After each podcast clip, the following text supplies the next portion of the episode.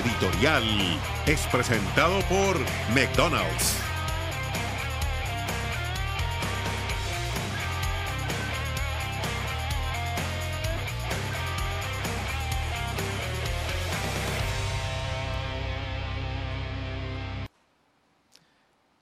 Terminada la ronda de grupos de la Copa Oro 2023, definidos los ocho equipos que van a comenzar a disputar a partir del próximo sábado los cuartos de final del certamen, Guatemala fue una de las grandes sorpresas, una de las gratas sorpresas de esta competición. No solo por obtener la clasificación a los cuartos de final, sino también de la manera que lo obtuvo y encima ganando su grupo, lo que representa evitar a México en el partido decisivo en la próxima instancia. No es casualidad, es simplemente producto de una selección que tiene en la cabeza de Luis Fernando Tena un hombre inteligente, con experiencia, con recorrido, espalda ancha, que ha sabido ubicar a los jugadores, darle orden y darle algo fundamental en la vida y en el fútbol. Compromiso y actitud. Un equipo que muestra mucho compromiso. En la propia adversidad, perdía el partido 2 a 1, estaba quedando eliminado, faltaba menos de media hora y fue con convicción a buscar un empate y un posterior gol que lo terminó clasificando. Recordemos que el empate no le alcanzaba a la selección de Guatemala para meterse en la próxima instancia porque Canadá estaba goleando a la selección cubana. Esto es producto del sacrificio, es producto de la unión y es producto de un equipo que sabe que tiene que presionar en toda la cancha, que tiene que, correr todo el campo de juego y que tiene colectivamente esa ilusión de llegar a la próxima Copa del Mundo. Va a ser difícil, no es complicado, pero no es imposible. Terminemos con eso de que Guatemala tiene cero chances de llegar al 2026. Terminemos de tirar mala onda con una selección que hasta ahora ha tapado bocas y que demuestra que el camino es importante porque conozco más de uno y guatemaltecos y muy cerca donde estamos nosotros que están festejando el camino. Después veremos qué pasa muy posiblemente no gane la Copa Oro, pero por lo menos se está convirtiendo en la gran sorpresa del campeonato. Y eso es más que positivo.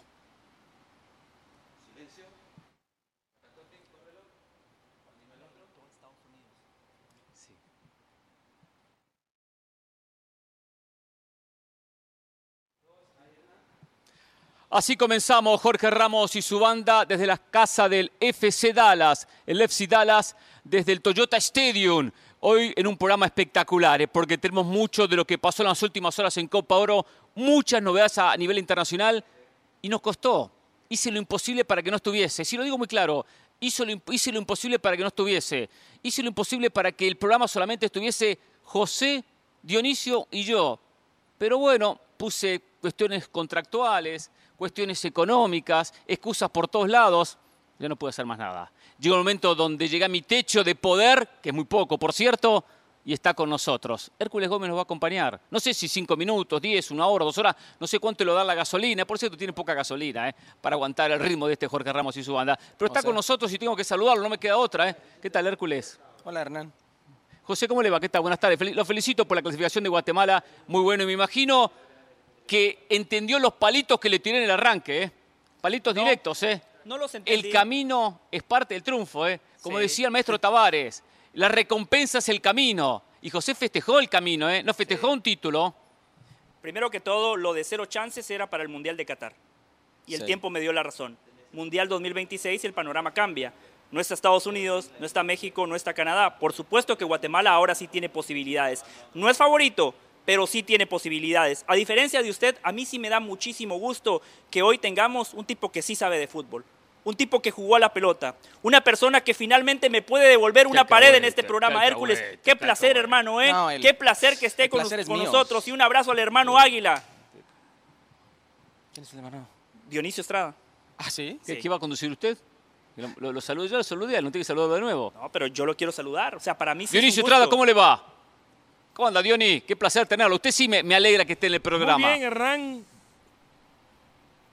Gracias, gracias. Igual a mí me alegra estar por acá junto a usted, a José del Valle. Quizá no tanto a Hércules Gómez, quizá no tanto. Tengo que reconocerlo, tengo que decirlo. No me lo puedo guardar, me gusta ir de frente. Y como me gusta ir de frente, sí, sí, como me gusta ir de frente, como han pasado los años, dijera la canción, y cómo han cambiado. Yo recuerdo que cuando Luis Fernando Tena era técnico de Guadalajara, por ahí nuestro amigo José del Valle, que ayer lo escuché justamente en Sports Center, ayer, no, qué bárbaro, Luis Fernando Tena le ha cambiado la cara, técnico que sabe, preparado. Cuando era técnico de Chivas decía...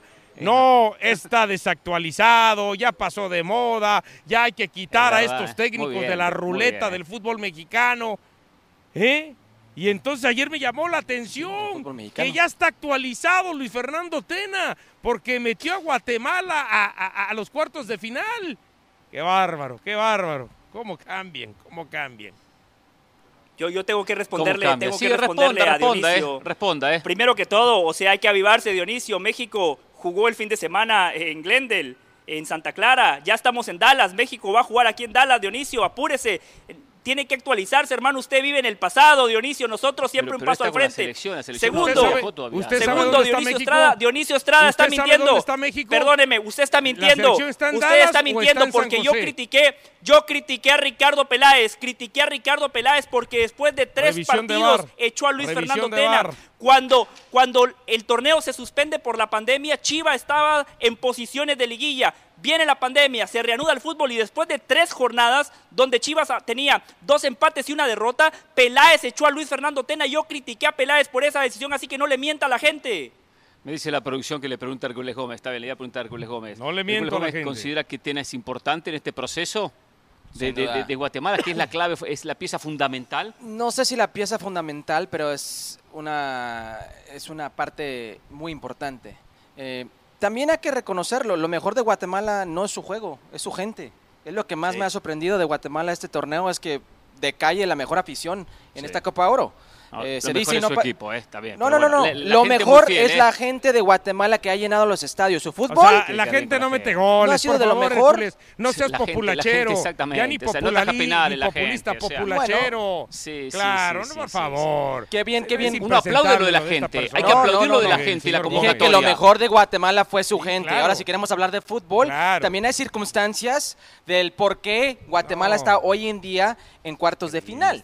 O sea, Canadá tiene a Guadalupe 2-1 de local en Toronto y Guadalupe anota el último minuto del partido, que se convierte en empate y le da eh, la entrada a Guatemala hoy en día. Evitar a Estados Unidos, que es importante para Guatemala. y no, sé qué tan bien o prometedor es que evitó a Estados Unidos porque Jamaica viene muy bien. Jamaica viene muy bien es eh, un Pero si me daban a escoger, me quedo con Jamaica y no con Estados Unidos. Yo creo que me quedo con Estados Unidos. Soy el Fraco Tena y tengo que elegir, no, me quedo con Jamaica. Yo creo que me quedo con, Estados Unidos. Eh, ustedes saben muy bien desde el inicio, desde antes de iniciar este proceso, yo dije que, Jamaica eh, iba a ganar este torneo. Entonces, como tal, evito a Jamaica, si es posible. Pero Guatemala mostró grandes cosas, esa pelea. Pero hay que decir la verdad, circunstancial también. O sea, Guadalupe falla un penal Sí, Falla Un, penal que puede cambiar, clave, que puede cambiar el rumbo de este partido. No aprovechan y es Guatemala bajo un error de un portero que gana este partido. Se dice y no pasa nada. Y repito, lo mejor de Guatemala es su gente. yo, digo lo mejor, yo destaco dos puntos que lo decía en la editorial. Primero, es un equipo totalmente comprometido, presiona en toda la cancha, corre en toda la cancha. Es un compromiso. Correr detrás de la pelota no es fácil. Que lo diga Hércules Gómez, corría poco detrás de la pelota. No dijo lo mismo con Qatar, ¿eh? Mató Qatar, mató Qatar. No, a Carlos Quiroz. Oh, Carlos, jugaron con miedo. ¿Le gusta la manera de jugar? ¿Sabe la diferencia? ¿Qué es? Qatar, Qatar ¿Ganó? marcaba en el último tercio de la cancha. Ahí, ahí, ahí marcaba. ¿Cómo que marcaba? Marcaba, esperaba en el último tercio de la cancha. Guatemala 3 pero Qatar no presionaba arriba, no presionaba a los centrales, mientras que Guatemala presionaba a los centrales de Canadá. Hay una diferencia, ¿eh? que saber ver, el fútbol, ¿eh, señor Hércules? ¿eh? Esa es la diferencia. Eh, Qatar se tiró a defender y aguantó. Guatemala salió a jugar. y lo segundo, y lo segundo que, destaco, lo segundo que destaco de Guatemala, la fortaleza anímica. Cuando veíamos el partido con Del Valle y llega el gol de, el gol de Guadalupe, el 2 a 1, uno mira el reloj, 62, 63 No, ve la cara de José del Valle, ya está liquidado. Parecía, ya está. Dos goles necesitaba, no alcanzaba ni con el empate. Y Guatemala fue con convicción, creyó en su propia fuerza. Creyó, y eso es muy importante en el fútbol, creer en uno mismo. Eso es sello del flaco Tena, no tengo ninguna duda. Históricamente, el futbolista guatemalteco y el futbolista centroamericano en general ha sido de mentalidad chica En los momentos ah, adversos, en lugar... Carlos Ruiz diría otra cosa, pero... Pero esa es la excepción a la regla. Es la excepción, a la regla. la mosca blanca. Correcto. Carlos Ruiz sería ah, la excepción a la regla. El otro si quiere, quedémonos en Guatemala. Fotos con el pescadito Ruiz y no sé qué del Valle, increíble. Sí, exactamente, Dio. Exactamente, Dio. Por Socializa con todo el mundo del Valle, por cierto. La excepción a la Socializa con todo el mundo, amigo por todos lados. Eso sí. Parece Roberto Carlos, sí. Si Yo no conozco a nadie, ¿eh? amigo de todo el mundo. Eh, a ver, eh, solo para terminar la idea. Sí, termina la idea. Sí, el futbolista las jugadas, ¿eh? ha sido muy frágil desde lo mental. Lo que más destaco fue que ayer, en momentos adversos, el equipo tuvo recursos futbolísticos, como este gol, una gran jugada por izquierda, cómo generan superioridad numérica y el cabezazo notable de Rubio Rubín. Esa fue la primera reacción que tuvo Guatemala. Se vuelven a poner en desventaja con este penal, penal polémico, justo, dudoso, sí, justo, justo. Guadalupe se vuelve a poner en ventaja y allí hubo cinco minutos donde el equipo se desconcentró, porque después de ese gol Guadalupe tuvo dos contragolpes muy claros, donde atacaban cinco y defendían dos y no las terminaron bien. Después Guatemala, reitero, tuvo fútbol, una gran jugada colectiva.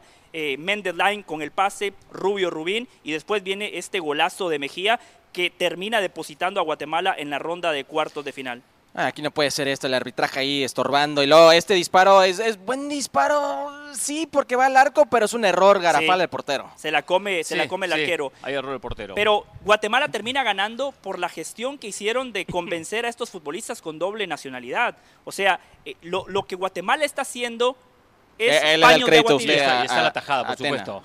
Atena, por supuesto. Lo de Hagen en, en esto, estupendo. Después del error se recuperó. Reaccionó, bien. Rubio Rubín termina marcando dos goles importantes. Rubio Rubín tenía la chance de jugar para Estados Unidos. Y México. Y México. Guatemala lo convence y hoy es el goleador del equipo. Mendes Line lo convencen, termina dando una asistencia. Aaron Herrera, lo acaban de convencer. Que, con Line no, había mucho para convencer porque ya con 30, 31 años no iba a jugar en Inglaterra. Claro. si tiene la posibilidad de otra selección. Pero hay que decirle a un futbolista que juega en Liga Premier, en Championship, que venga a Centroamérica, que venga a competir contra equipos del Caribe. Ahora, también para largos, mucho tiempo fuera de con familia. Digo. También me imagino que a la edad dice, bueno, voy a tener una experiencia a nivel selección que nunca tuve. Entonces, por ahí y la posibilidad de jugar un mundial. También, también. Tiene que vender el proyecto y en eso sí le doy crédito a, lo que está diciendo José, de que pues Tena le, vendió el proyecto y lo convence de que es posible eh, que Guatemala llegue a una Copa del Mundo. Ahora, el contexto histórico es importante, ¿no? Lo que Guatemala está haciendo, eh, hay que resaltarlo. Desde el 2011 que Guatemala no ganaba un partido en Copa Oro. Contra Cuba rompieron esa racha. Justamente en ese 2011 Guatemala llegó a cuartos de final. Ahora está en cuartos de final, pero Guatemala nunca en su historia había terminado como primero de grupo. Los resultados de Tena lo respaldan. Haber clasificado a Copa Oro ganándose el boleto en la cancha. Ascender a la Liga A de Naciones, que es clave porque va a ser el vehículo de clasificación para Copa América. Lograr un consenso total con el futbolista, con, con la afición y con la federación. Aunque la última Copa de Oro fue muy injusto lo de Guatemala no llegando. O sea, pasa invicto, ¿no? No, ese fue para el Mundial. para el Mundial, para el Mundial, para el Mundial, Sí, sí, sí, Las injusticias de CONCACAF y los torneos. ¿Se da cuenta el Valle cómo es importante disfrutar el camino también?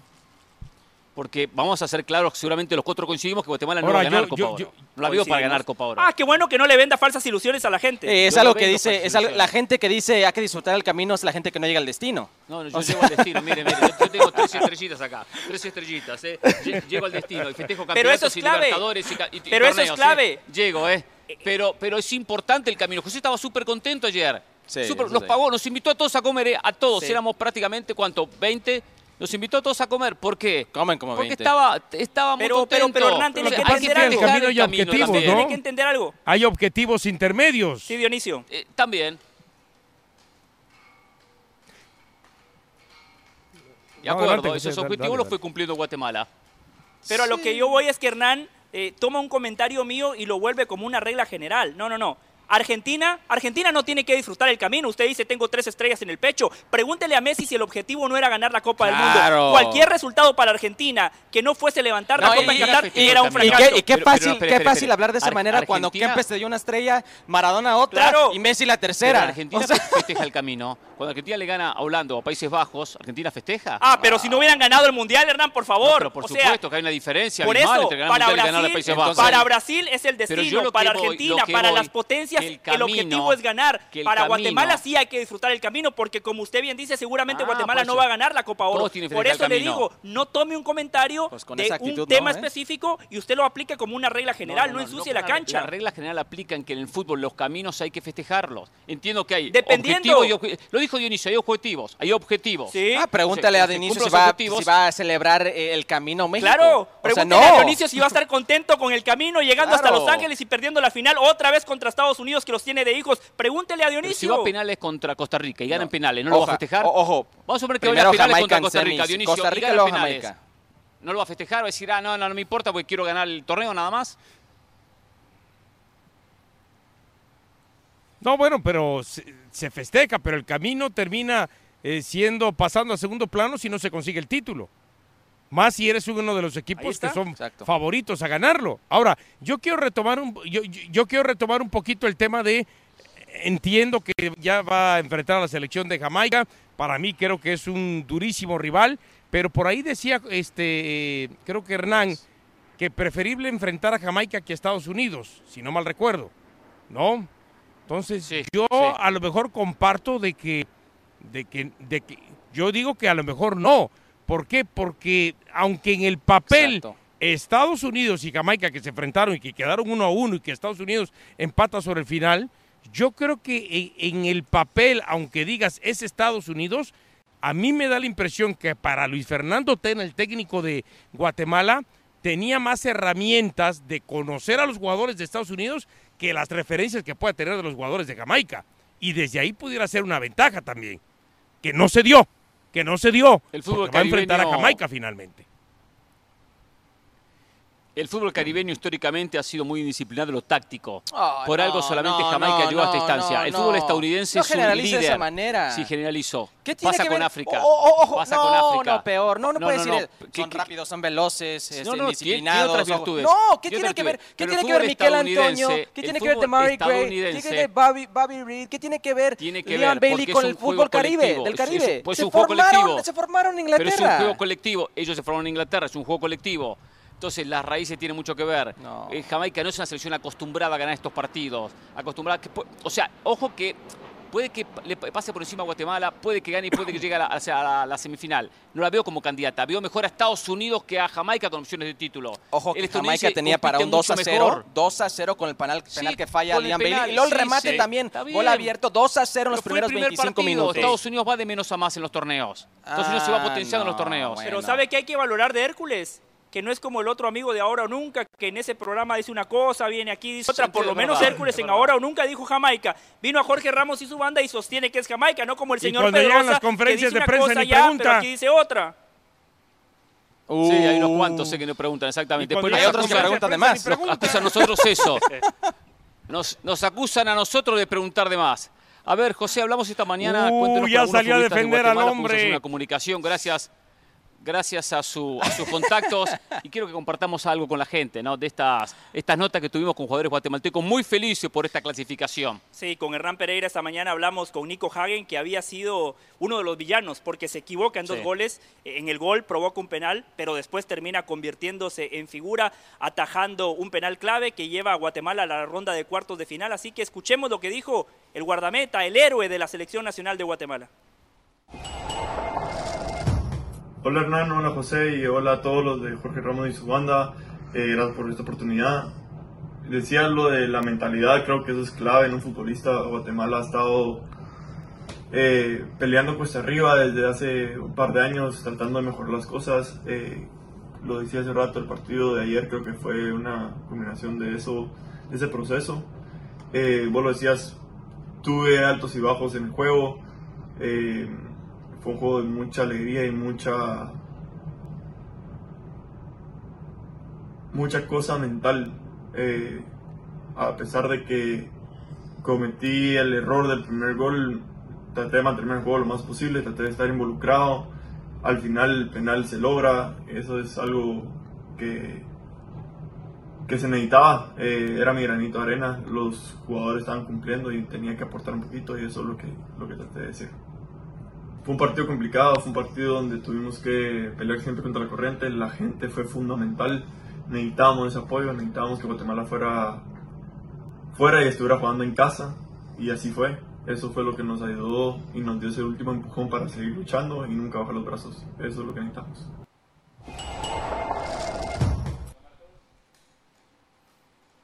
Nico Hagen destacó dos cosas puntuales, la mentalidad y como decía Hércules Gómez, ah, la gente, la afición. Dice Dio que la gente no mete gol. Obviamente ayudó en algo, influyó en algo en este marcador. Yo sigo insistiendo que lo mejor de Guate es su gente y si sigue respondiendo de esta manera, ¿se puede imaginar aquí en Arlington, Texas, contra Jamaica lo que puede ser esa gente? Increíble. Y, valoro lo de Hernán Pereira, que a las 6 de la mañana se levantó, a las 6 de la mañana se levantó porque hablamos con Nico Hagen, pero también con Oscar Castellanos. Escuchemos lo que nos dijo el mediocampista titular de la Selección Nacional de Guatemala. Hola Hernán, hola José y hola a todos en Jorge Ramos y su banda. La verdad que eh, pasar primeros eh, de grupo y estar instalados en, cuartos de final para nosotros como selección es una alegría muy grande. Eh, como lo hemos dicho siempre, vamos a, a, tratar de ir cumpliendo objetivos paso a paso y la verdad que la noche de ayer fue fue una noche increíble. Eh, y pues ahora hay que pensar en Jamaica, es un rival complicado, eh, sabemos de eh, sus fortalezas, los jugadores que tienen, pero la verdad que la selección está muy unida y, la verdad que clasificar a, cuartos de final y ser primero y, hacer historia, pues es un momento lindo para nosotros como selección y, para toda la gente chapina que está, que está en Guate. La alegría de los futbolistas chapines por esta clasificación, por este pasaporte a los cuartos de final de la Copa Oro. Juegan contra Jamaica el próximo domingo en Cincinnati. Va a jugar Estados Unidos contra Canadá también en ese mismo estadio. Aquí en Dallas estará jugando México su partido ante Costa Rica. Jugará Panamá ante Qatar jornada doble el sábado en Dallas, jornada doble domingo en Cincinnati y luego ya nos meteremos en las semifinales en San Diego, en Las Vegas, de esta Copa Oro 2023. Vamos a la pausa, queda mucho por hablar todavía. ¿eh? Las últimas novedades de la selección mexicana. ¿eh? El tema Ancelotti, ¿eh? A muchos no les va a interesar, pero se sortió la Copa Libertadores, está ese octavo de final. Volvemos. El editorial es presentado por McDonald's.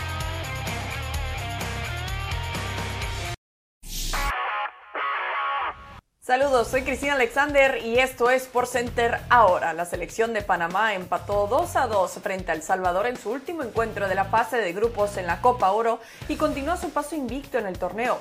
Los canaleros iban adelante 2 a 1 con goles por parte de Fidel Escobar al minuto 26 e Ismael Díaz al 71. Sin embargo, Mayer Gil anotó el empate al 91 para los salvadoreños y así sellar el 2 a 2.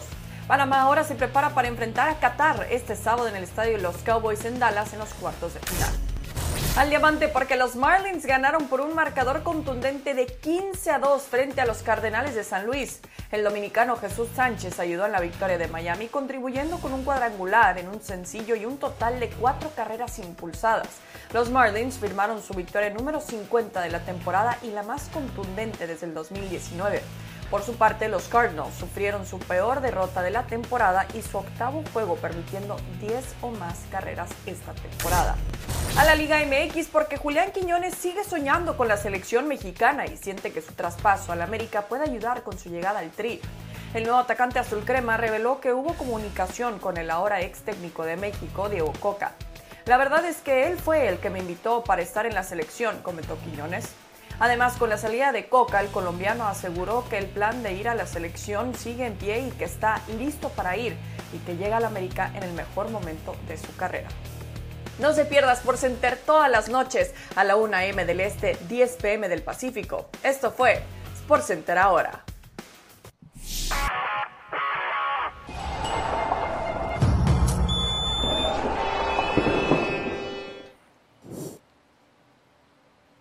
Ayer finalizó la ronda de grupos de esta Copa Oro 2023, así quedaron las llaves para los enfrentamientos de cuartos de final. Guatemala ante Jamaica, partido se juega el domingo. México ante Costa Rica, partido se va a jugar aquí en Dallas el sábado. Los ganadores se enfrentan en una semifinal en la ciudad de Las Vegas. Por el otro lado, Estados Unidos ante Canadá, duelo de equipos norteamericanos, partido del domingo, jugarse en Cincinnati. Y el sábado, Panamá ante Qatar. Y por supuesto, el ganador del primer partido se enfrentará al ganador del segundo en San Diego en la otra semifinal. Eh. Esto me luce a México México-Jamaica, Estados Unidos-Panamá en la previa. Después habrá que ver qué pasa, por supuesto, cuando comience a rodar la pelota. Nos metemos en un tema, como siempre caliente, tema naturalizados. Alguien que levanta la mano, quiero jugar en el tri. ¿Es bienvenido o no? Volvemos.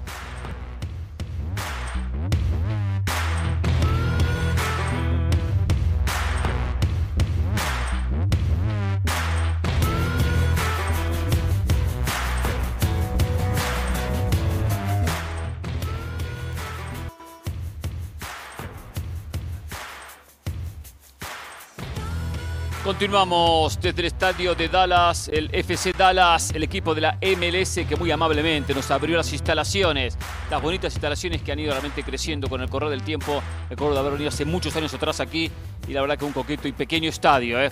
Un equipo que ayer casualmente jugó en la MLS y terminó perdiendo su partido contra Washington. A ver, em, recién veíamos los, los braques, las llaves, los enfrentamientos por estas instancias ya decisivas de cuarto de final. Decía rápidamente, México, Jamaica, Estados Unidos contra Panamá en los previos favoritos para llegar a las semifinales del campeonato. ¿Ustedes están de acuerdo? ¿Usted, José, está de acuerdo? Sí, sí, yo estoy de acuerdo. Veo a Estados Unidos como favorito en su serie, más allá de que Canadá trae un equipo B y Estados Unidos trae un equipo C. El futbolista estadounidense tiene algo que el canadiense todavía no tiene en el área, en la zona, que es jerarquía. El americano va al frente. El estadounidense, cuando las papas queman, responde en el contexto de la CONCACAF, por eso los veo favoritos. Me parece que con el correr de los partidos hay futbolistas que han ido creciendo, como Mihailovic en la mitad de la cancha, lo de Kate Cowell, muy bueno cuando ha jugado, y Ferreira se ha reencontrado con el gol. Es el Pirata del Caribe, es cierto, nada más le, va, le marca a los equipos del Caribe, pero ahora tiene una chance contra Canadá. No, no, escuché eso cuando México avanza al Mundial. Solamente le ganó a los equipos de Centroamérica y el Caribe. ¿No dijiste lo mismo? Lo dijimos en su momento. Eh, yo no, lo de Estados Unidos contra Canadá, eh, tienes razón. Los jugadores de Estados Unidos, mayor jerarquía, es un combinado de Major League Soccer y entre ese combinado de Major League Soccer son mejores que el combinado de Major League Soccer que Canadá. Claro. Eh, Lucas Cavallini nunca destacó en la liga de Major League Soccer. Eh, Jesús Ferreira es uno de los goleadores hoy en día en Major League Soccer. Eh, Matt Turner es banca, pero es banca de Arsenal. Brian Reynolds tiene fogueo europeo. Contra Jamaica atajó ese penal clave que usted hacía Jamaica referencia. atajó ese penal muy clave. Tienen mejores jugadores en talento. Yo la verdad. Más. creo que es falta ahí. Adelante, adelante. Yo la verdad pensé que, e, e, entiendo lo que dice Hernán de los favoritos, pero yo por lo menos pensé eh, que José del Valle iba a mostrar un acto de, pues, de confianza, de buena fe, de emoción, dándole por lo menos este, una posibilidad a su selección guatemalteca ante los jamaiquinos. Entiendo que los tres hombres de la adelante posibilidad la tiene. hablamos de favoritos. En cuanto a la fortal, eh, en cuanto a la fortaleza en, cuanto a la fortaleza física, este, eh, son superiores eh, al biotipo del jugador guatemalteco, pero pensé que José se iba a animar y decir, no, no, no, no, momento, ¿eh? Yo sí veo que Guatemala le puede ganar. Y es más, pienso que Guatemala va, a, ver, a, dar sus favoritos cuáles son. ¿Eh? No lo veo tan así. No, los que usted dice, los que usted dice pero yo pensaba que José podía, oh. de, estar emocionado, de llegar a unos cuartos de final, ¿eh? podía vender un poco de humo y no lo hace. Dionisio. Si no lo hace ahorita, ¿cuándo? Eh, Dionisio. Es, el segundo mejor equipo defensivo Jamaica, ¿eh? Del torneo. Pero Dionisio, le voy a decir algo. Yo podría ponerme la camiseta como lo hace el periodismo mexicano, que son veletas, que hablan de un milagro bíblico cuando ganan contra Honduras, pero después cuando pierden contra Qatar, México es un desastre. Yo soy muy consistente y congruente, Dionisio. Yo no me pongo la camiseta. Guatemala tiene posibilidades, claro que las tiene. En un partido de 90 minutos las diferencias se achican. De, el futbolista de Jamaica cuando recibe un golpe le cuesta reponerse. tiene chance, pero no es favorito, Dionisio. Se lo explicó, ah, no, se lo explicó no Hércules hace un ratito. Porque se las pone contra todos, ¿eh? Gray, Antonio, no sea favorito. en la Liga Premier de Inglaterra, Dionisio. Blake, uno de los mejores guardametas de la MLS. Bobby Reed en Fulham. el técnico también, nunca, nadie habla del técnico. Islandia les gustó mucho lo que hizo Islandia en los Euros 2016 o en el Mundial 2018. Es un gran técnico. Ahora, Dio, lo que sí, yo sí creo que es ligeramente favorito México, no ampliamente favorito. El equipo de Costa Rica, por más que están en problemas y Luis Fernando Suárez es un desastre, lo que ustedes quieran. Hay algo que le molesta o algo que le duele al equipo mexicano es el balón parado. De los seis goles ayer, cuatro eran balón parado. Correcto. Ojo con ese equipo Costa Rica que siempre ha mostrado grandes cosas en Copa de Oro y contra México siempre le hace una batalla, una pelea. No, coincido contigo. Yo coincido. pues yo sí veo ligeramente favorito a México. Aquellos, aquellos que piensen que porque era Costa Rica y porque Costa Rica viene débil y que porque Luis Fernando Suárez si no pasaba a la siguiente ronda eh, podía quedar fuera de la selección costarricense, hay que recordar el, repunto que repunte que tuvo en la parte final de la eliminatoria para meter a Costa Rica al Mundial. Pero ¿a qué voy? Es que Costa Rica y México son viejos conocidos en Copa Oro y, y en ciertas instancias ya sea de cuartos de final, ya sea en semifinales, ya sea eh, en fase de grupos. O sea, Costa Rica ha llevado, siendo México favorito y Costa Rica con Keylor o sin Keylor, pero más con Keylor, ha llevado hasta una tanda de penales a México, por ejemplo, para definir el pase, o lo ha llevado un alargue para definir el pase. Yo sí veo que Costa Rica puede ser mucho más incómodo de lo que mucha gente piensa. ¿eh? Solo hay algo clave, Hernán. Habrá que ver si el futbolista Tico quiere que Luis Fernando Suárez continúe. ¿eh? No, no Eso es clave, por favor. Pero ¿sabes qué? Tengo la sensación que si no hubiese querido, ayer no, no ganaba el partido. No, no, Y está, hablando, ayer, ayer, mostró... Claro, y está usted hablando de un, que su comentario es veraz, que usted no se pone la camisa, que usted opina como periodista y ahorita sale con eso del Valle, por favor. tiene, tiene razón, Hernán. miren, si se lo hubiera querido, si se lo hubiera querido reventar, ayer era el escenario idóneo. Sí, era el día. No. Hubo algo clave. Ayer a la mañana, previo al partido, habló el presidente de la Federación, Rodolfo Villalobos, de una conferencia de prensa, explicó la situación del técnico, admitió que se equivocaron en todo este proceso rumbo al Mundial, en la elección de los técnicos. Entonces, él está admitiendo, es como que se hizo la paz perfecto, tengamos la mejor Copa Oro posible, nos unimos todos para, eh, por, una causa y después vemos, después analizamos, después quedará fuera Fernando Suárez. Pero como que ese mensaje, previo un partido, que no es, muy raro que el presidente venga y dé la cara, era porque ya habían logrado la paz, por lo menos durante el campeonato. Después habrá que ver a partir de eh, terminada la Copa Oro. Eh, coincido que le va a dar batalla. Costa Rica, México le va a dar batalla. Ah, en eso yo coincido también. Natalia Álvarez nos decía que Costa Rica tiene 25 años clasificando a la siguiente ronda. Independientemente del técnico, si anoche Costa Rica quedaba eliminado en fase de grupos de Copa Oro, ese fracaso también es para el jugador.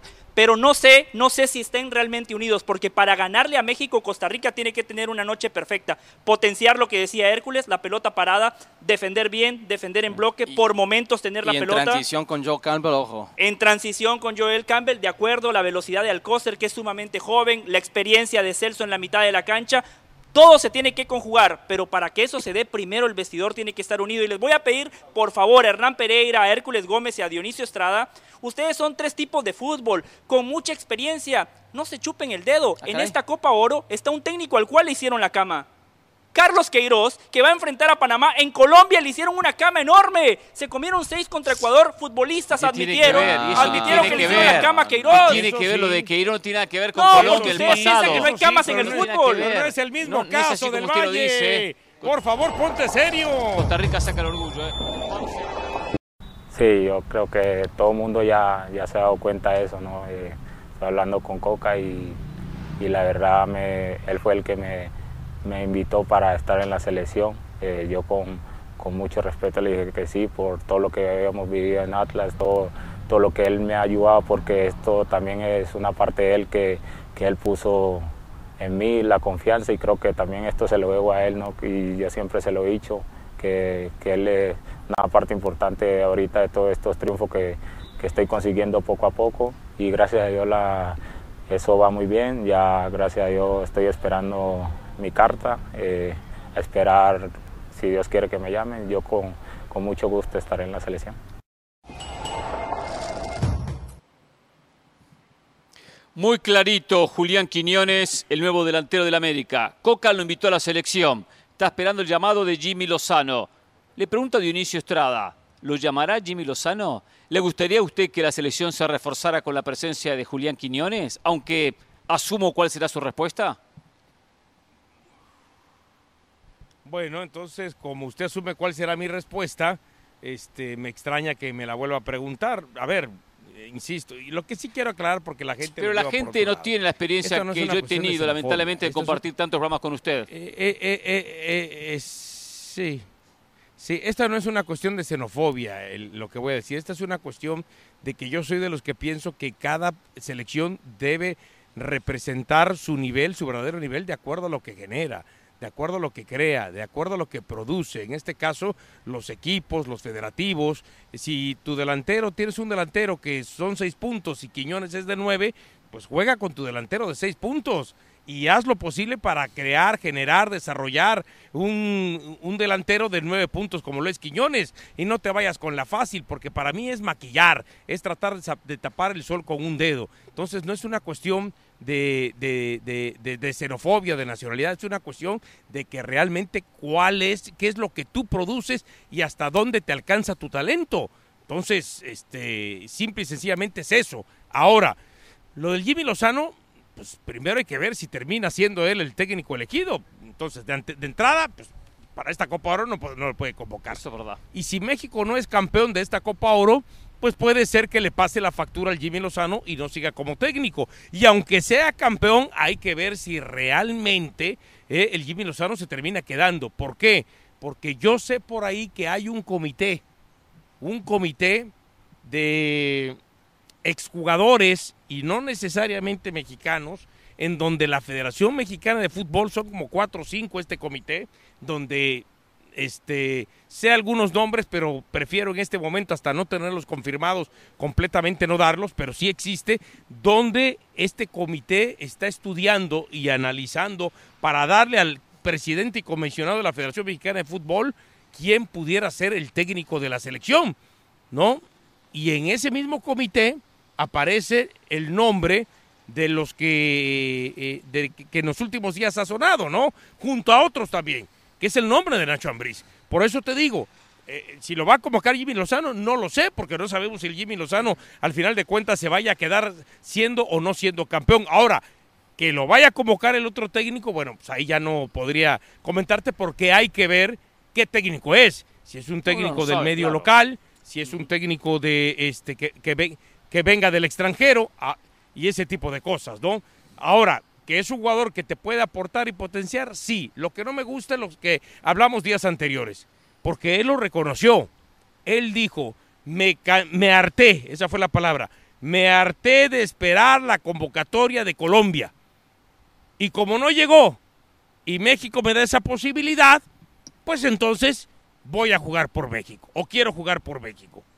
Esa es la parte que no me gusta. Y no porque lo veas como plato de segunda mesa solamente a la selección nacional mexicana. El, producto eh, mexicano. Estamos hablando de un jugador que llegó a México a los 17 años de edad con Tigres se formó en México, su escuela futbolística es mexicana. Se formó en Colombia. Eh, su mujer es mexicana, sus hijos son mexicanos. a los 17 años ya, a los 17 años no me digas que se formó en México. A los 17 años perdóname, a los 17, años, no, eres, no eres la mitad del jugador que termina siendo. A los 17 años No, por favor. No, pero a los 17 derecho y derecho, no, pero a los 17 años ya llegas formado. formado, por favor. No, están mal. Sí. Están mal. este, ahora, dice digo que no es algo de xenofobia, es todo xenofobia. O sea, eh, ¿por qué cuando hablamos de un jugador mexicano que le va algo bien, hay que darle la oportunidad de ver qué tiene?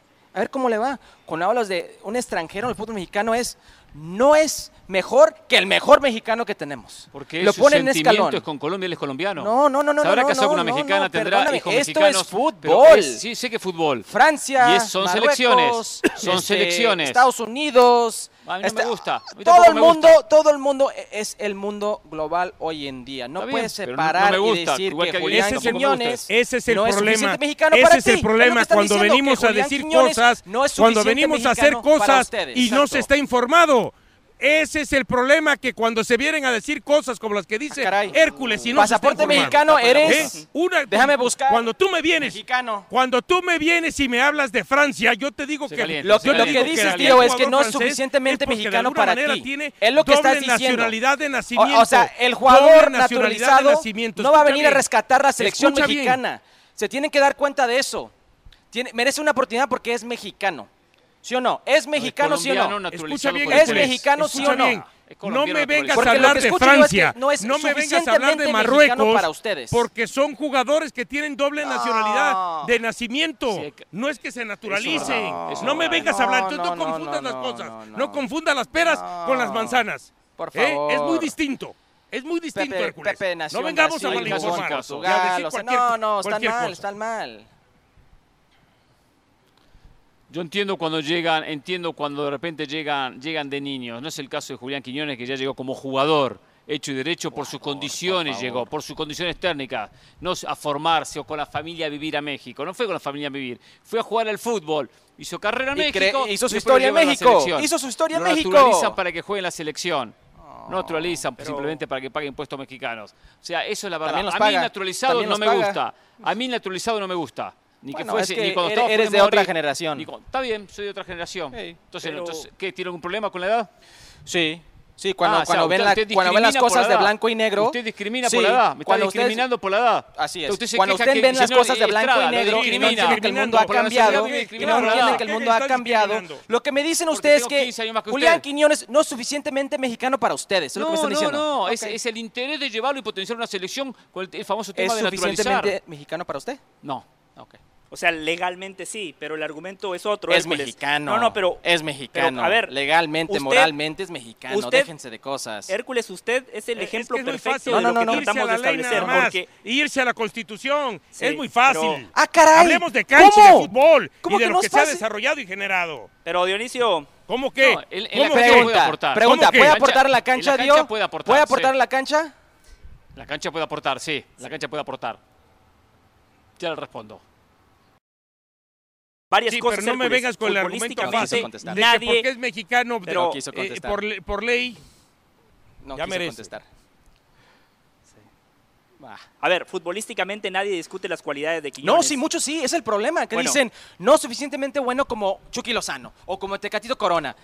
Pero ¿por qué no dicen lo mismo con los otros jugadores mexicanos? No, pero futbolísticamente. al, nivel, de, esos, dos no Futbolísticamente sí le puede dar muchas cosas a México. A ver. que sí. Pieza clave para que el Atlas, después de 70 años, lograra un título. Uno de los mejores jugadores de su historia. Desequilibrante, tiene gol, da asistencias en el uno contra uno por su potencia, puede ganar. Por supuesto, nadie discute eso. Segundo, el fenómeno de la globalización no lo podemos discutir, pero México, no México no es producto de ese fenómeno. Usted es producto de ese fenómeno. a ver, pero déjeme explicarle México por qué. no es producto, no, puede decir que se queden las cosas pero, así. Pero, pero, pero, déjeme explicarle por qué. No, no es así y punto. No, no, no, pero déjeme explicarle por qué. Mire, Hércules, usted nació Usted nació en Estados Unidos, pero sus padres son mexicanos. Yo entiendo perfectamente que su corazón esté dividido. Yo entiendo perfectamente que usted se sienta si tan tiene mujer mexicana, hijos mexicanos. Pero Quiñones, Quiñones no se siente mexicano. Quiñones, Quiñones ve a la selección mexicana como una posibilidad de jugar en una selección. Un equipo de fútbol es una cosa. dice la selección es un sentimiento. es un sentimiento. la selección es un sentimiento. El Chaquito Jiménez nació en Buenos Aires. pero es un caso diferente. Es un sentimiento, Hércules. Hércules Gómez el Chaquito Jiménez nació en Buenos Aires. Pero nadie, nadie discute que él se hizo mexicano. ¿Por qué? Porque fue a la escuela en México, porque estudió en México, porque tenía la, posibilidad de elegir las dos selecciones y eligió la mexicana. Porque ¿Por qué eligió la mexicana? Mexicano. Porque se sintió mexicano, porque hizo la escuela en México, porque... No, yo le digo por qué. Yo le digo por qué, porque dijo, a ver, si escojo Argentina voy a competir contra Julián Álvarez, contra Lautaro Martínez. Si escojo México voy a eh, competir contra Henry Martín. No, pero también, a México, pero también José, pero también si se vino a vivir, si se, vino a vivir desde recién nacido a México, claro. Claro. claro.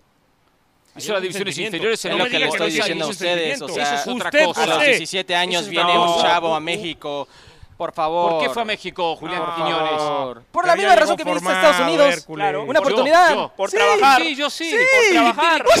claro. está bien, pero. qué? ¿Cómo que está bien? Pero, pero yo tengo Argentina por encima de Estados Unidos. Te vi con playeras de Estados Unidos, con la bandera de Estados Unidos. Pero yo no juego. ¿Qué playera Estados Unidos? Yo me he puesto la playera de Argentina y de, y de y de River, nada más. Inventa cualquier Mire, cosa. yo quiero decirle otra Costa cosa. Rica. Otra cosa ah, importante. mis hijas me reclaman, otra cosa importante. me que no, que no aliento a Estados Unidos. Otra cosa importante que tocaba Dionisio, que no sabe si Jimmy Lozano lo va a convocar. Dionisio también mencionó a Nacho Ambriz. Yo solo espero que Jimmy Lozano y Nacho Ambriz, si es que les toca ser el técnico de la selección rumbo al 2026, sean congruentes. Jimmy Lozano, en una nota con Ricardo Peláez en el Mundial de Qatar, le dijo, para mí el próximo técnico de la selección mexicana tiene que ser mexicano. Está poniendo el pasaporte y el sentimiento por encima de la capacidad. Espero que Jimmy Lozano, si recibe la chance, sea congruente y diga, Quiñones es un buen jugador, pero ¿saben qué? No tiene el sentimiento que tiene el futbolista mexicano. Nacho Ambriz, en Jorge Ramos y su banda y en Fútbol Picante también dijo, para mí el próximo técnico de la selección mexicana de fútbol tiene que ser mexicano. Perfecto, si ellos creen y ponen el pasaporte sobre la mesa, que crean en el jugador mexicano. Pero sabe por qué lo dijo. Por pero sabe por qué lo dijo. Porque son mexicanos, eh, porque son mexicanos y hicieron el trabajo. No, no, no, no, no, pero, pero, no, pero ¿sabe por qué dijo lo de Nacho Ambriz? Y usted estaba en esa, en esa entrevista porque también le faltó agregar, ya hemos tenido tres técnicos este, eh, eh, eh, extranjeros. Extranjeros. Por lo que sea. por lo que sea, yo les pido que sean congruentes, Dionisio. No solape no a Nacho Ambriz, sé que es su amigo. Y no ha pasado nada. Denle la oportunidad al técnico mexicano. Él está. Quiero. Él, Ahora, Hernán, no en términos él está peleando en lugar más en planes de Nacho Ambriz que de Jimmy Lozano, un jugador como Julián claro Sí. Ojo. Sí. Sí. Es, es, buen punto el que dice Hércules. Quiero preguntarle algo a Dionisio que se tiene aquí porque hay zona mixta en un ratito. Sí, pero antes tengo que se la vaya, duda de que realmente Nacho Ambriz lo pueda Pero antes que se vaya... Yo no, de que pueda, puede. Eh, dijo algo Dionisio Estrada, algo muy importante, lo que pasa es que lo pasamos a segundo plano porque estamos hablando del tema Julián Quiñones. Quiero que me cuente más detalles y aparte, como usted sabe nombre, me tiene que dar nombres y si no puede dar nombres, deme nacionalidades de esta comisión de exjugadores que están ayudando a la dirigencia de México en buscar el nuevo técnico. ¿Cuántos, ¿Cuántas personas hay? ¿De qué nacionalidades? O sea, no le gustó que lanzó la piedra y escondió la mano, no le gustó. Eso, eso, de cobarde, eso cobarde arrugó. Cuatro. ¿Qué nacionalidades? ¿Todos mexicanos? Hasta no tenerlas confirmadas. Hasta no tenerlas confirmadas totalmente. ¿Algún, Pero hay, hay de todo. Hay de todo un poco, hay de todo. Hay de ¿Qué es de todo? ¿Qué es de todo? Detalles. Guatemalteco. Guatemalteco, estadounidense. Estoy, ¿Qué detalles? Estoy, Quiero detalles. Estoy recordando. Eh, no, no, no, usted recuerda muy bien. No se haga el tonto. No se haga el tonto. Por eso les va como les va, ¿vio? Arrugan en momentos clave, arrugan. Es lo mejor que puede hacer México. Armar una comisión con exjugadores con gente que tocaron la pelota, que le pegaron la pelota. Los dirigentes de México no saben de fútbol. Es fundamental lo que está diciendo Dionisio Estrada pero sí me gustaría conocer los nombres. Y que se analice algo que en México se hace muy poco, hasta los propios, los propios colegas, que se analice metodología de trabajo, funcionamiento de sus equipos, por qué pueden dirigir o por qué no una, una selección. Dionisio, un poco más de información, ya en la despedida. Gracias, a ver cuándo me vuelven a invitar. En Dallas, en Dallas se las voy a dar. en Dallas se, la voy a decir a usted. Nada ah, Caray. Perfecto. Ah, usted, viene a Dallas. ¿Es cierto que va a ser escala en Detroit y que después viene a Dallas? Imágenes del Salón de la Fama de Dallas, FC Dallas, eh, un club muy serio de la MLS, uno de los pioneros de la Liga de los Estados Unidos. Ahora voy a ir a conocer con Hércules Gómez el Salón de la Fama, eh, si es que no cobran entrada, ¿no?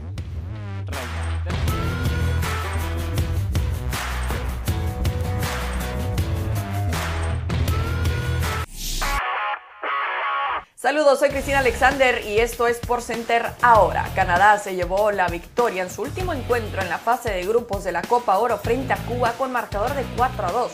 Los goles por parte de los canadienses vinieron de parte de Junior Hoylett, Jonathan Osorio, Jaden Nelson y finalmente Liam Miller.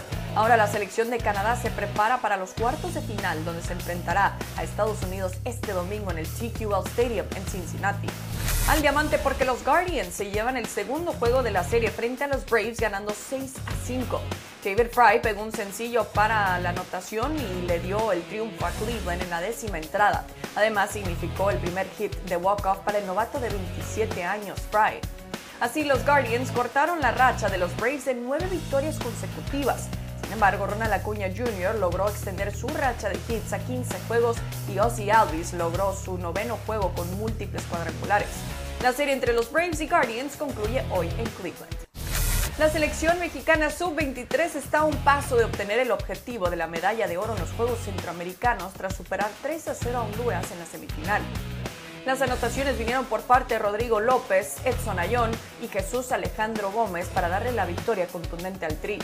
El director técnico de México, Sub-23, Gerardo Espinosa, decidió ir a los Juegos en El Salvador con jugadores que están en la primera división y comentó que hay mucho talento, además de los que también militan en la Liga de Expansión. Con ese talento, Espinosa prepara la final mañana frente a Costa Rica. No se pierda Sports Center todas las noches a la 1 a.m. del Este, 10 p.m. del Pacífico. Esto fue Sports Center ahora.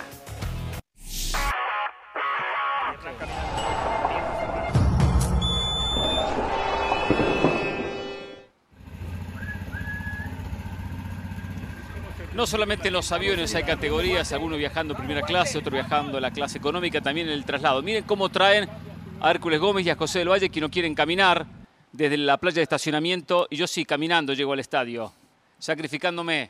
Pero es un tipo de equipo, yo trabajo para el equipo, no tengo problema de correr 20 metros hacia atrás para buscar la pelota y tomar la marca. Ellos esperan la pelota cómoda adelante. Les, cuento más, cuando llegamos a los aeropuertos, yo ayudo a la producción, llevo, llevo las cámaras, llevo las, las maletas grandes, ellos se toman un Uber rapidito y se van al hotel para llegar antes. Ese es el trabajo en equipo. Mire, mire, el silencio habla por sí sola. ¿eh? El que calla otorga. Por cierto, el que calla otorga. De, Santa Clara para Dallas, qué mal la pasamos, ¿no? Acá ratito nos llevaban champán, nos ofrecían no, café. Dejaban descansar, no dejaban descansar. Pero bueno, otros, otros así viajamos en clase económica. En el último asiento nos tocó el avión al, lado del baño. Cada vez que entraba Hércules me golpeaba el asiento. Pero bueno, es lo que hay lo que hay categorías. Y el olor. Yo, abajo y el, olor que había, por Dios. espero que ahora me toque otro, por lo menos era 140, no el 43, como el último vuelo. Pero bueno, eso también, así lo fueron a buscar. Eh, pidieron, pidieron transporte para llegar al estadio. Qué barro ustedes. Eh. Esa es la ventaja de venir con un goleador, con un tipo que le fue muy bien en MLS, un tipo que sí salió campeón con el Galaxy, no como Chicharito Hernández, no, por dar un ejemplo. No me gusta lo que está haciendo Brasil. Hoy se da a conocer la noticia. Brasil llegó un acuerdo para que Fernando Diniz, el técnico de Fluminense, tome las riendas de la selección brasileña de manera interina. De manera interina. Y a partir de la Copa América que viene, 2024, Carleto Ancelotti, el actual técnico del Real Madrid, tome las riendas del conjunto brasileño, de la selección brasileña. La idea es, se espera Ancelotti un año más, tomando en cuenta que ahora él no podía tomar las riendas o no quiso tomar las riendas del conjunto brasileño. Se le da la posibilidad a un técnico que le ha ido muy bien con Fluminense, como el técnico Diniz, pero se le dice de manera interina. Y para que él no vaya a complicar su trabajo o dejar su trabajo, tomando en cuenta que es de manera interina, paralelamente va a hacer ambas funciones. Va a estar al frente Fluminense y al frente de la selección de Brasil. Es un mamarracho, ¿eh? me encanta Ancelotti en Brasil, pero no de esta manera, no con un técnico interino durante prácticamente un año no con un técnico que va a estar dirigiendo la selección y club, independientemente que entiendo que hay fecha FIFA donde solamente juega la selección y no juegan los clubes. Se va a poder concentrar de la manera que tiene que concentrarse para trabajar una selección que quiere ser campeona del mundo. Después no lo logra, por, por razones como las mencionadas. Y otra cosa muy importante, la idea futbolística de Diniz, nada que ver con la de Ancelotti. Cuando Ancelotti tiene un corte mucho más defensivo, Diniz todo lo contrario, mucho más ofensivo. Lo viví con River contra Fluminense y lo comimos cinco, por cierto. ¿eh? Hoy se dio el sorteo de Copa Libertadores. El River va a jugar contra el Inter de Porto Alegre. ¿eh? Uh, otro brasileño. Otro brasileño, siempre complicado, pero podemos pasar. Eh, no me gusta esto que hace Brasil. ¿Cómo le dijo a Ancelotti? Un técnico de corte defensivo. No, no, no. ¿Cómo le dijo? ¿Qué es un qué? No sé. ¿Un mama qué? Un mamarracho, dijo. Hágame, el favor de explicar eso. No, no, mamarracho no es lo de Brasil. No, no, no es Ancelotti mamarracho es una desprolijidad, un desorden, lo que Brasil está haciendo. ¿Le puedo preguntar algo? Sí, lo que quiera. Un par de cositas. Me imagino que piensa que Carlo Ancelotti es un gran técnico. Sí, es un gran técnico. Igual. Sí. Sí. Pregunta seria, y aplica también para el fútbol mexicano. Sí. ¿Cuántos técnicos brasileños existen en el extranjero, en el viejo continente? Ninguno. No, importantes, ninguno. Importantes no, El último Luis Felipe Scolari, que dirigió a Portugal, dirigió al Chelsea y muy bien no le fue con Chelsea. ¿eh? Ahí el por en su momento. Ahí el por qué buscan a Ancelotti, que es el tercer, extranjero en su historia. Me, parece, muy bien, ¿eh? me gusta Pero, lo que no le gusta es que hay un interino. Por un año. Por favor, ¿qué se juegan en ese año? La eliminatoria mundial. no, va a caminar. Va a caminar Brasil. ¿Está de acuerdo? ¿Sí? Pero desperdició un año. Ok, 2024 llega Ancelotti Copa América. Sí. Luego tiene 2025. Y luego tiene el Mundial. Sí. Dos, años, y medio. Dos años. No, perfecto. Dos años antes. A mí, mí me impresiona lo que está haciendo Brasil. Creo que son conscientes de que el técnico, el nivel de técnico que tienen en su país, no alcanzaba para jugadores como Vinicius Junior, Rodrigo, jugadores como Neymar, jugadores de otra talla. Yo eso, no lo discuto. Yo discuto los tiempos. Yo discuto que ellos se dieron cuenta que tenían que buscar un técnico en el extranjero porque los brasileños como técnicos son un desastre. No andan bien. La mayoría les ha ido mal en Europa, los pocos que fueron a Europa, y hasta en el propio Brasilerao son técnicos portugueses o técnicos extranjeros. Han ido argentinos, uruguayos, todos a dirigir. Ahí está. Está bien, pero hay que esperar un año. Los equipos se arman en la fecha. ¿Y qué le dicen al Madrid? No son dos años intensos de trabajo. Son dos años o sea, también hay que convencer al técnico aquí, ¿no? Ancelotti. Claro. Él no va a dejar al Real Madrid. No, claro que no. Qué bueno que Hércules dejó encaminada mi opinión porque yo voy por ese rumbo. Primero ah. que todo, aplaudo que en Brasil hayan dejado de ser retrógradas, porque ellos siempre decían, no, a Brasil lo tiene que dirigir un técnico brasileño. Y la respuesta es, o la pregunta es, ¿qué técnico brasileño? Hace meses, hace años que yo traigo este tema con Gustavo Hoffman, Hércules, nuestro corresponsal, y yo le decía que Brasil tiene que apostar por un técnico extranjero, así que me parece bárbaro. Segundo, Ancelotti es para Brasil porque Ancelotti es un entrenador de grandes futbolistas. A Ancelotti no le pueden dar Colombia, Ecuador, Estados Unidos o México porque no le va a ir bien. En el Everton fue un desastre. A Ancelotti le tiene que dar vestidores pesados como el Milan, como el Real Madrid, y el tipo los gestiona bien. Dentro de la cancha no se vuelve loco, es un tipo congruente, ordena a sus equipos y después le da la libertad a sus futbolistas que ellos definan en el último tercio. Si algo le sobra a Brasil, son futbolistas de calidad, por eso me parece que es un matrimonio perfecto. Tercero, qué bueno lo que dijo Hércules, Brasil se puede dar el lujo de esperar un año porque esa eliminatoria de la Comebol rumbo al 2026 es una eliminatoria de mentiras para Brasil. Van a clasificar siete, Brasil con dos cocos en la mano con dos caipiriñas. Brasil caminando va a clasificar a esa Copa del Mundo. Esa eliminatoria, si es un mamarracho, Hernán Pereira, un mamarracho esa eliminatoria. un par de cositas aquí. Eh, ¿Se han dado cuenta la calidad de brasileño que ha dirigido Ancelotti? Ronaldinho, Kaká, Ronaldo, el fenómeno, Thiago Silva. Los mejores brasileños han pasado por Carlo Ancelotti, aprobado, tiene el sello. Ahora, muy hipócrita el comentario de José del Valle. ¿eh? ¿Por qué? ¿Por qué hipócrita? Muy hipócrita, porque en este momento tengo años diciendo, eh, pero con Julián Quiñones, el sentimiento mexicano y no sé qué tanto. No, no, Es distinto. No, Hernán. ¿Estás de acuerdo? Es distinto. No, no, no, no, no, pero, pero perdóneme, perdóneme. No, no, no, no, no, no, Mi hermano Hércules Gómez me dice en televisión, en vivo, que soy un hipócrita. no, Hércules, me parece que usted se está confundiendo. Una cosa, una cosa es el técnico. Yo no yo ¿Qué pasó con el sentimiento? Si yo fuese presidente de una federación para la dirección técnica, yo apuesto por el mejor independientemente de su pasaporte. El jugador Hércules sí es un sentimiento. es un sentimiento el jugador del extra cuando juega por su país. Mire, ahí está Hernán Pereira, en la final Argentina-Francia. Francia tenía los mejores futbolistas, pero el jugador argentino juega con un compromiso. Argentina tenía el mejor futbolista. Saque a Messi después los futbolistas de Francia eran mejores. Eran mejores. Okay. Está bien, no, el, futbolista tiene el sentimiento, por supuesto. El, tema naturalizado es diferente, cuestión técnico, cuestión jugador. hay, una diferencia. Ensucia la cancha, Hércules no, ensucia la cancha. No, no, no, está ensuciando la cancha, eh, qué bárbaro. Están moviendo el arco, eh, mueves el arco, mueves el arco. Después es el problema, deja tú que la cancha esté sucia, mueves el arco. Para Brasil, después de tantos años, 26 años sin ser campeón del mundo, perdón, 24, sin ser campeón del mundo, se van a cumplir el 2026 hoy tiene que buscar algo diferente, tiene que refrescar. De acuerdo, Hernán. Y, y, ellos definieron bien el tema de Ancelotti que tiene eh, el colmillo para trabajar un, vestuario pesado. Yo lo que voy a lo siguiente, los equipos hay que trabajarlos, hay que eh, mecanizar movimientos. Entonces, el proceso de Ancelotti con Brasil, pero, selección. Pero, pero, selección llega a un mundial, se duerme en 10 minutos, lo agarra Croacia y lo elimina. Entonces, ese trabajo de cuatro años, que es un trabajo a cuentagotas, ya se tiran dos años a la basura. Entonces uno dice, no, son dos años. En verdad no son dos años. Son la fecha FIFA. De noviembre salta marzo. Pero va a tener dos ventajas, Hernán. Va a tener dos veranos con competencias oficiales. Porque va a jugar la Copa América y seguramente a Brasil lo van a invitar para la Copa Oro Especial de que 2025. A veces engaña. Porque la primera... que se rumora por ahí. Correcto. Sí, sí. Está bien, pero por ejemplo, en esa Copa Oro Especial 2025, quizá le toca jugar contra San Kitchinevis. Sí. Se imagina 25 0. toca jugar contra selección o contra Panamá gana con mucha facilidad, que viene Ancelotti, que bien, goleó a San Kitzinevi, él va a decir, bueno, pero... Ah, hace, hace, un par de bloques, cómo ha subido, cómo, cómo ha elevado su, su nivel, el Caribe, no demeriten a los jugadores. Eso sí. No, lo va a meter 25 goles. Perdón, yo, yo quiero decirle algo a Carlo Ancelotti, esta es mi cámara. No dice nada con Argentina, estaba celebrando su tour, jugando contra Curazao, ahí no dice nada. Exacto. lo dije, contra, lo contra la selección de Argentina, sub-20 de Panamá, exacto. Oye, oye, oye, tú no escuches así punto, porque yo lo dije. Tendrías que escuchar así punto. Lo de Argentina es una vergüenza los rivales que, que, ha puesto últimamente. Después que fue campeón del mundo no jugado con nadie. ¿eh? Claro. Pues a mí, me pasa, a mí puede pasar el, el, el link de MySpace para escucharlo. de MySpace, de tío. A ver, quiero decirle algo a Carlo Ancelotti. Ancelotti. Yo sé que lo que decimos en Jorge Ramos y su banda le llega a los técnicos Hércules. No porque tengamos mucha repercusión, sino porque el fútbol está lleno de Esto le va a llegar a Ancelotti. Esto le va a llegar a Carlo Ancelotti. Yo solo le pido a Carlo Ancelotti que no venda humo, porque hace unos meses, en una conferencia de prensa, cuando le preguntaron por el fracaso, después de las declaraciones de Giannis ante tu compu en las finales de la NBA, él dijo, en el deporte no hay fracasos. En el deporte no hay fracasos, dijo Carlo Ancelotti.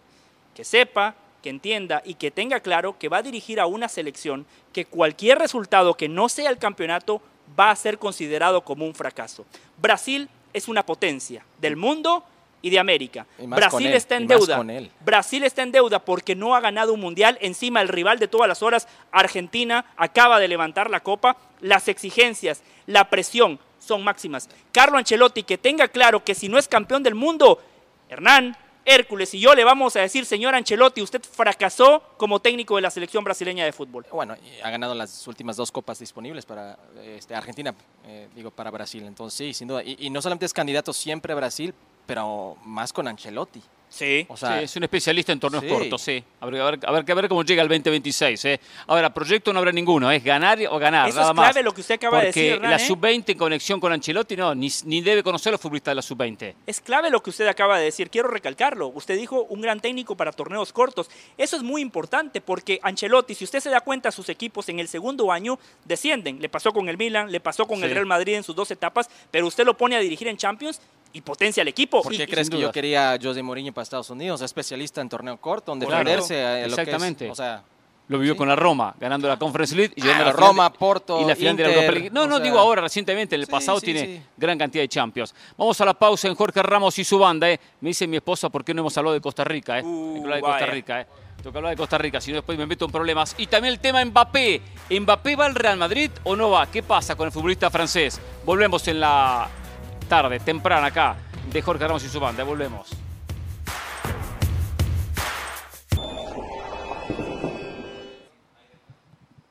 En este momento hay conferencia de prensa, zona mixta con futbolista de la selección mexicana de fútbol. Habla Jesús Gallardo, lo escuchamos. En video, ¿en dónde está la clave para ganar? Mexicano. Hemos tenido tiempo sobre eso, pero digo, creo que la unión del equipo, la gente, eh, mis compañeros están eh, tranquilos, estamos en, enfocados en, lo que viene. Creo que la unión, el, compromiso de estar cada uno al 100%, creo que eso va, va a depender mucho. Por lo que vive Costa Rica, este cambio generacional, eh, por no ser la Costa Rica de otros años, ¿te atreves a decir a que la selección mexicana es favorito para el partido del sábado? Digo, no sé si favorito, la verdad, pero creo que, digo, obviamente la selección, nosotros tenemos, o sea, el objetivo es quedar campeones, ¿sabes? queremos eso, buscamos eso y obviamente creo que el, país que, que, esté enfrente lo vamos a, a, tratar de hacer las cosas bien, de, de ganar y, vamos por el campeonato nosotros. En el tema, Jesús, de estas famosas frases, ¿no? De que hay derrotas que sirven, derrotas que llegan a tiempo. Eh, ¿Fue una llamada de atención a tiempo? ¿Lo ven así? ¿No lo toman así? Digo, la verdad yo siento que, o sea, qué bueno que nos pasó. Aprendimos, hay que trabajar sobre eso. Obviamente a nadie le gusta perder, ¿sabes? Nos duele, obviamente. Aparte, digo, queríamos estar invictos en la fase de grupos, pero digo, no se dio. Pero bueno, creo que tenemos que, que trabajar. Digo, es una semana muy linda para, para, hacer eso y bueno, creo que Jimmy, la verdad que digo, nos ha dado mucha confianza en eso y hay que, que trabajar, hacer las, cosas bien. En el tema de la confianza, al menos desde lejos, parece que cuando están en un escenario negativo se ven superados, se ven eh, rebasados, reciben un gol, les cuesta un poco el tema. No sé si, si ustedes me pueden decir si en la cancha empiezan a visualizar un tema de fatalismo, de que la cosa no va a salir, o por qué les ha costado contra Estados Unidos, contra Jamaica en el Azteca, ahora contra Qatar, que cuando se ven en, en desventaja, eh, por ahí les cuesta darle la vuelta. Quizás es un tema mental de confianza. Sí, digo, al final de cuentas es fútbol, ¿sabes? No uno le gusta perder, obviamente cuando cae un gol en contra a uno le duele, ¿sabes? Y mentalmente te vas para abajo, todo, trata uno de estar al 100. Pero bueno, digo, hay que trabajar eso, ¿sabes? Eh, eh, somos una selección muy, igual nueva, mis compañeros que están en Europa, todo eso creo que han venido trabajando muy bien y vamos a hacer las cosas bien. Quizá la referencia más directa que tienes es Joel Campbell. ¿Cómo es Joel como jugador y por qué puede ser una amenaza para, para ustedes como saga? Sí, digo, la verdad Joel lo tuve en Monterrey, la verdad es un compañero que muy, buena calidad y digo, tenemos que, trabajar, obviamente tratar de, contrarrestar eh, su, poder, que obviamente es con la pelota y todo eso, pero digo, tenemos que trabajar en equipo y hacer las cosas muy bien. Jesús, como ves por ahí el, panorama de las otras selecciones, ¿en dónde se encuentra con respecto a las palabras de Sí, digo, son selecciones que, que vienen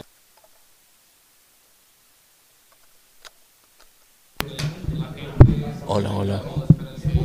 Queremos campeones, también queremos eso y vamos a, tratar de luchar por aquello. Oye, ¿está abierto el cuadro?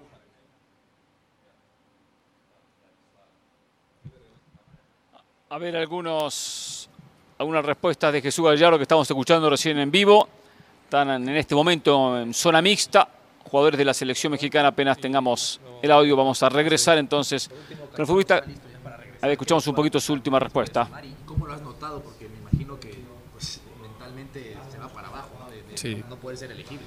Sí, lo, lo, noto muy desesperado por querer jugar el güey, la neta que, que siento que nos va a ayudar muchísimo, obviamente por la experiencia que tiene, creo que es un defensa, un jugador y una persona extraordinaria el güey, y la neta que ojalá que, o ahora que está, la verdad, si está, que bueno, la verdad que nos va a ayudar muchísimo. Gracias. Hablaba en última instancia César Montes, quien tuvo que pagar tres partidos de suspensión después de la expulsión que recibió en la Liga de Naciones contra Estados Unidos. Eh, por lo tanto, bueno, va a estar a disposición y muy posiblemente titular en el partido contra Costa Rica. ¿eh? Me quedé con ganas de decir algo ahora que escuchaba a Gallardo. Yo solo espero que los Vinicius, los Rodrigo, los Casemiro no salgan a decir me molesta el acento de Carlo Ancelotti. Oh. Ah, no me siento cómodo porque no es de mi nacionalidad. No, no, no. Lo dijo Mauricio Imay, no lo dijeron los jugadores. Bueno, porque se lo dijeron los jugadores. No, no fue un invento de Mauricio May, eso lo hemos Yo imagino que los jugadores tienen el carácter eh, y personalidad para si es así, que ellos mismos lo digan, como Memo Ochoa y como Edson Álvarez dijeron que... A ver, Henry Martín, escuchamos al delantero mexicano, el hombre del América. Acá está Henry Martín en zona mixta. Ahí lo vemos. Gran producción, ¿eh? Impresionante. Sí, sí, gran producción, ¿eh? muy bien. ¿eh? Va a ser una semana, ha sido ya una semana donde eh, me imagino le han dado vueltas a, la, derrota. Desde afuera, ya lo saben ustedes mejor que nadie, ¿no? Como una derrota termina siendo desastroso y, un escenario que todo se va a derrumbar. Ustedes eh, internamente, ¿cómo lo han tomado? Y, qué ha sido pues clave para que se mantengan enfocados en que el objetivo sigue ahí, ¿no? Y, y falta mucho. No, justo eso, sabemos cómo es la situación externa decía hace un momento, ganamos el primer partido y todos, no, súbanse al Lamborghini y que ya las cosas nos va a llevar al Mundial y pierdes un partido y cambia todo. Hay que buscar técnico y que la situación, sabemos cómo es la prensa, sabemos cómo es la gente, es cómo es la situación. A nosotros mismos, hablando personal del partido que fue, creo que después de Honduras, de, el de Haití, en el primer tiempo que fallé y, así, cuando salía al medio tiempo me gritaban de todo. Está bien, pero luego entras, primer minuto, dos minutos, gol y todos, ah, sabemos cómo es esto. Y, vivimos y estamos acostumbrados a ello. Y creo que todos nos vivimos ya sea afectados o, o, al revés, ¿no? que, te, que te motivas y las cosas están yendo muy bien. Creo que hay que tener paciencia. Creo que hay que tener eh, cierto respeto al trabajo también de, de, lo que está haciendo el Jimmy porque se ha notado un cambio muy drástico, eh, yo sobre todo en, en, el grupo, creo que nosotros lo percibimos y, y, y, se nota, tal vez ustedes no, no, lo noten tanto, pero nosotros sí dentro. Y creo que eso es lo más importante, que la situación de nosotros, como bien dices, el enfoque ahí está, el objetivo ahí está claro y, y, no, y no perder eh, de vista eso justamente en el tema de la confianza, he notado que en los últimos partidos cuando empiezan perdiendo les cuesta trabajo. ¿Tú en la cancha visualizan eso? O sea, de que si vamos a perder van a venir las la afición nos va a buchar. Eh, ¿Mentalmente piensa eso el jugador cuando está eh, abajo? Porque les ha costado trabajo estar en esos escenarios. No, fíjate, bueno, hablando en lo personal, no, yo no me enfoco en eso. He vivido tantas críticas y tantas cosas que una más, ¿no? una rayita más al tigre no pasa nada, ¿no? Entonces no me enfoco en eso, sé que al final no me va a ayudar, no me va a beneficiar en mi trabajo y lo que sí me va a ayudar es enfocarme en lo mío, eh, trabajar en, esto y, eso es lo que me ha dado resultado. Entonces trato de transmitir eso a mis compañeros dentro de la cancha. Es fútbol, es un juego, puedes empezar ganando, puedes empezar perdiendo, al final de cuentas son 90 o 100 minutos y, va a importar lo que tú hagas hasta el final del último minuto. Henry, has estado pues obviamente con Jaime Lozano, de los jugadores que más ha trabajado con él, eh, y habla mucho del aspecto mental, del psicológico, de qué manera han trabajado justamente en esta semana para quizá aislar, aislarlos del ruido y decir, pues no, no es tan caótica la situación como se ve desde afuera. Pues mira, eh, no sé, yo creo que se ha mencionado mucho el tema de, de que nos afecta tal vez la afición o nos afecta lo externo. Yo creo que no es así o sea, internamente no hablamos para nada de eso, se lo digo en serio. No tocamos temas de afición, no tocamos temas de prensa, no tocamos, nos enfocamos en lo nuestro, en jugar, en divertirnos, que al final de, cuentas es, algo que amamos, que queremos hacer y queremos que las cosas, por supuesto, como ustedes y como la afición, queremos que salgan bien. A veces es así, a veces no, pero pues, nosotros nos esforzamos para que sea de la mejor manera. Eh, justamente acabamos de salir antes de la comida eh, con una sesión de psicología que tuvimos muy buena no se tocó temas de nada de, externo, simplemente es importante lo, nuestro, ¿no? Creo que eso es lo, que importa más, que al final de cuentas lo que hagamos dentro y fuera de la cancha va a ser el resultado de, todos. Entonces eso es lo que hemos estado trabajando, no temas nada, externo. Y futbolísticamente ahora se viene Costa Rica, que los últimos partidos suelen ser muy cerrados, obviamente ellos ven una rivalidad importante con, con México en el área. ¿Qué han visto de esta selección de Costa Rica o, digamos qué poder esperar? ¿no? Porque vemos, pues, obviamente te va a tocar enfrentar a Calvo, a Waston, que son tipos eh, que, van a exigirte físicamente. ¿Qué, qué esperar tú de, esta selección tica? Bueno, yo creo que lo importante aquí es no cambiar el plan de juego. Nuestro plan de juego es claro, tener la pelota, tener la posesión, eh, mucho movimiento, mucha movilidad que se ha notado y sobre todo lo, más importante aquí, que creo que había ya hacía tiempo que no, no, se, no sucedía, es generar tantas opciones de gol. Creo que eso es lo que hay que valorar, porque antes como delantero tenías una si acaso, si te iba bien. Ahora realmente se generan muchas opciones. Ahora lo, difícil es concretarlas, ¿no? que creo que es, eso va a ser lo que cambien las cosas. Eh, como dices, es un gran equipo, un gran rival. Espero que salgan a jugar más, porque realmente Qatar no quiso jugar. Eh, pero esperamos que ellos sí. Eh, es una selección que propone, nos ha tocado enfrentarla anteriormente y, y sí te, intenta jugar. Y creo que va a ser un partido muy bueno, muy intenso.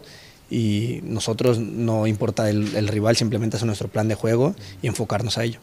Henry, recién, recién hablabas que terminando la comida la sesión de, psicología, eh, del, tema, del tema mental. ¿Sientes que hasta cierto punto esta selección estaba debilitada en ese sentido? No debilitada, pero creo que es importante. En lo, en lo, personal, yo he dicho mucho el tema psicológico que antes no me enfocaba en ello. Y de, desde que empecé a tener la mala racha y me empezó a ir muy mal, eh, buscaba soluciones y eso fue lo que me sacó adelante. Entonces yo comparto al 100% ese tema y me da gusto que ahora, porque antes tal vez no se enfocaba mucho el, jugador en ello, pero ahora no es obligado, pero sí le, ponemos mucha atención a eso y lo hacemos con mucho gusto y creo que nos ha estado ayudando y nos va a ayudar muchísimo. Entonces, eh, de mi parte estoy contento que sea así y que se sume más gente para, para, ayudar a trabajar en ello. Henry, fuiste el delantero titular con, eh, con eh, Jaime Lozano en los Juegos Olímpicos, fuiste uno de sus tres refuerzos. En esa pelea por ganar el puesto titular de, cara a los cuartos de final, ¿sientes que llevas ventaja sobre Santiago Jiménez? Esas preguntas son para sacarle de nota, ¿no? Ahí, Henry Martín dijo esto. Esas son las buenas. No, realmente Perdón, pero tenía que decirlo. No, está bien, está bien. Mauricio May fue. Para que también salgas allí. Eh, no, realmente aquí lo importante es el equipo. Eh, sea el otro día salió Santi, hizo las cosas muy bien, se generaron muchas opciones, tiene mucha movilidad, hace las cosas excelente en Europa y creo que eso ha hecho que madure aún más a pesar de su edad y bueno, el que le toque jugar, lo importante aquí es seguir avanzando, el objetivo es claro, es llevando la copa a casa y no vamos a parar hasta conseguirlo. Entonces, eh, yo estoy muy contento de que mi competencia sea él, es una competencia sana, es una competencia en donde él me ayuda a ser mejor, porque me exige, porque si uno se relaja, el otro viene a un lado y te está compitiendo y, quien entra en la cancha el otro ya no te entró él, le anotó. Entonces eso te genera esa competencia interna muy buena que ayuda a crecer no solo a nosotros, sino al equipo. Entonces, quien sea que inicie, para nosotros es, importante el, equipo. ¿Y por qué no pensar en complemento, no? Ah, perdón, dale, Rafa. Henry, desde los escenarios de la Liga de las Naciones hasta ahora, eh, se ha presentado en la tribuna trifulcas entre mexicanos. ¿Algún comentario especialmente porque parece que ya encontró un punto álgido con lo ocurrido aquí precisamente? Sí, la verdad es muy lamentable esta situación. Eh, nosotros, después del partido de, Estados Unidos, pensábamos que había sido por la situación de la derrota y que teníamos como, como que ver en ello de que se estén peleando. El problema es que cada partido que ha sucedido han habido esas peleas. El otro día vi, le pegaban a una mujer. Eso no puede suceder. Eh, ahora sucede que hasta alguien sangrando y que seas así, chorrea la sangre.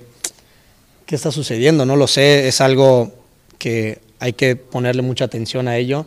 Creo que ustedes como prensa podrían ayudar mucho en eso, porque tiene mucha llegada a la, gente, a la afición, y creo que ayudaría que, que, de, vez en cuando ustedes hagan algo al respecto, porque no puede seguir sucediendo eso.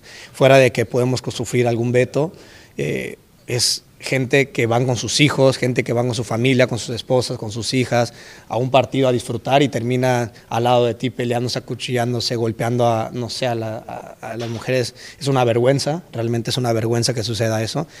Y ganando, perdiendo, empatando, como sea, suceden esas, peleas en, en las tribunas y es lamentable.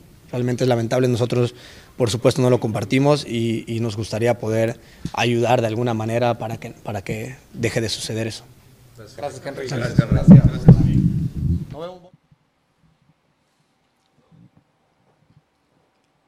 Muy bien, ahí estaba Henry Martínez, delantero de la selección mexicana del América, hablando aquí en vivo en Jorge Ramos y su banda para en esta zona mixta con diferentes colegas. A ver, repito, algunas reacciones. Primero, no tengo dudas que sí le complica, influye los comentarios negativos. Cuando, se habla, cuando uno habla mucho de algo, porque a la larga le termina afectando, y a los, a los afecta, a él como al resto de los jugadores. Por más que dice que, bueno, lo silban y él se aísla y después responde en el segundo tiempo como pasó con el gol, pero es algo que, que, no es positivo para ninguna selección ni para ningún futbolista. Se pierde confianza, que el futbolista necesita siempre esa confianza en la crítica constante. Por algo, eternamente siempre han hablado de la crítica que reciben los, los jugadores. ¿Coinciden? No, yo no coincido. A mí me parece que el futbolista profesional tiene que mostrar carácter, personalidad. ¿Pero lo afecta o no lo afecta? Bueno, depende. Yo no ah, puedo hablar de manera general. Hay futbolistas a los cuales les afecta, a otros los motiva. Los seres humanos, Hernán, ante situaciones idénticas, reaccionan de distinta manera. Puede ser que Hércules arrugue, puede ser que yo dé un paso al frente o viceversa. Depende, depende del personaje, pero en líneas generales el futbolista tiene que estar capacitado para lidiar con esa presión. Es parte de jugar en una selección. Se pierde la confianza cuando hay mucha crítica. Hércules. Eh, el problema aquí es que le ponen atención. Claro que le ponen, por eso hablan del tema. Sí, y es una mentira el futbolista que dice que no, no abre el celular, no, no ve lo que está pasando, no prende la televisión, no lee el periódico, es, va a estar. Y si es tan crítico eh, el entorno, tan tóxico de repente, porque mentira no dijo, o sea, Lamborghini, Lamborghini, mejor del mundo, se le olvidó al mundo, ¿no? Pierden contra Qatar, fatal el partido para México. Hablaron de un milagro bíblico contra Honduras. Claro. Entonces, tiene razón. Ahora, eh, esta selección mexicana de jugadores, eh, su mundo es México. Su mundo es México. Porque los jugadores que militan en el extranjero, César Montes no va a estar en la, en la boca de muchos en la liga, este, Orbelín Pineda tampoco en el viejo continente, son buenos futbolistas sí, sin duda, pero no van a... Eh, en otros países no los critican, en su país los critican y ellos lo saben, lo ven, lo leen. Y sí, son humanos, y al humano eso duele. Puede decir que no, puede decir que no, me saco, alzo el pecho, saco todo, doy todo por mi país, no me importa. Pero sí les duele, y sí les afecta. Y creo que es evidente con este grupo. Cuando eh, alguien es criticado constantemente, esa confianza la empieza a perder. Esa confianza, no digo que va a ser un desastre en la cancha.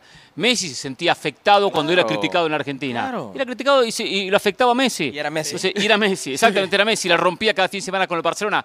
¿Cómo no va a afectar a los jugadores de la selección mexicana? Maradona reaccionaba de manera distinta, Cuauhtémoc Blanco No, no tenía redes sociales. Maradona tenía redes sociales. Cuauhtémoc Blanco reaccionaba de manera distinta. Maradona nunca fue criticado como, personalidad, no, pero Maradona, Maradona, no fue criticado como criticado. Yo no veo a, García, me, estás, me estás hablando de, la excepción de la regla, uno de los mejores jugadores eh, de, Bueno, pero ustedes mencionaron, es que Hernán me mencionó a Messi.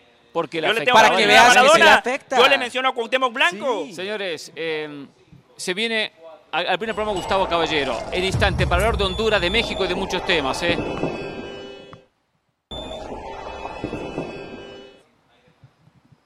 En este momento hay conferencia de prensa, zona mixta con futbolistas de la selección mexicana de fútbol. Habla Jesús Gallardo, lo escuchamos. En video, ¿en dónde está la clave para ganar? Mexicano. Hemos tenido tiempo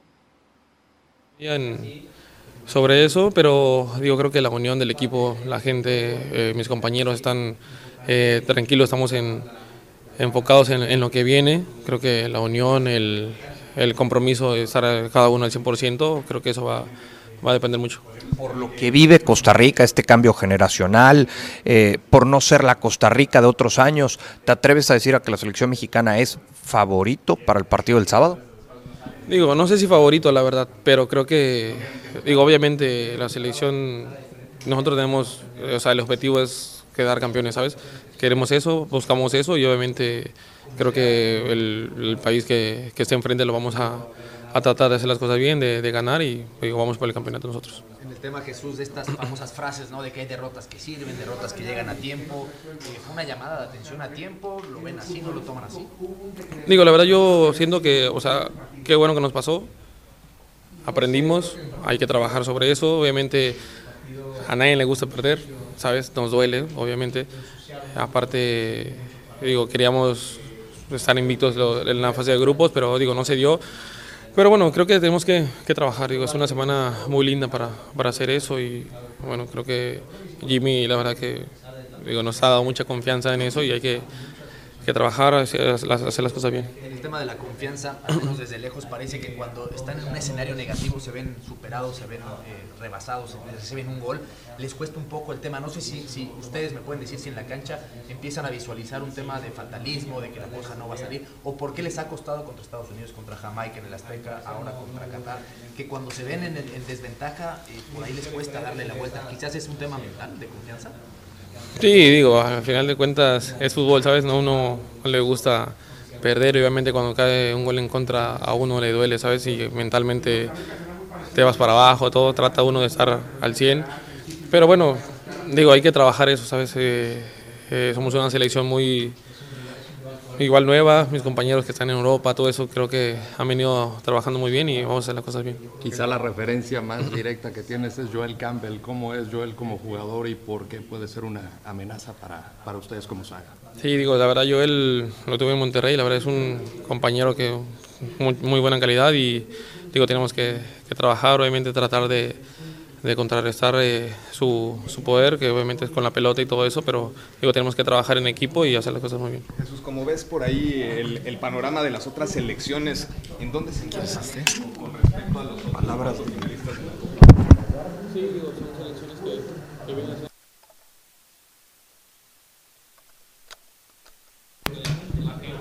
Hola, hola. Queremos campeones, también queremos eso y vamos a, a tratar de luchar por aquello. Oye, está abierto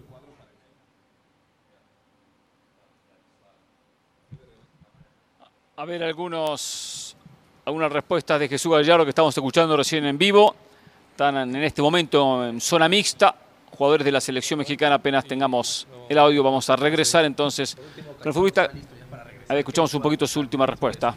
¿Cómo lo has notado? Porque me imagino que pues, mentalmente se va para abajo, ¿no? sí. no ser elegible.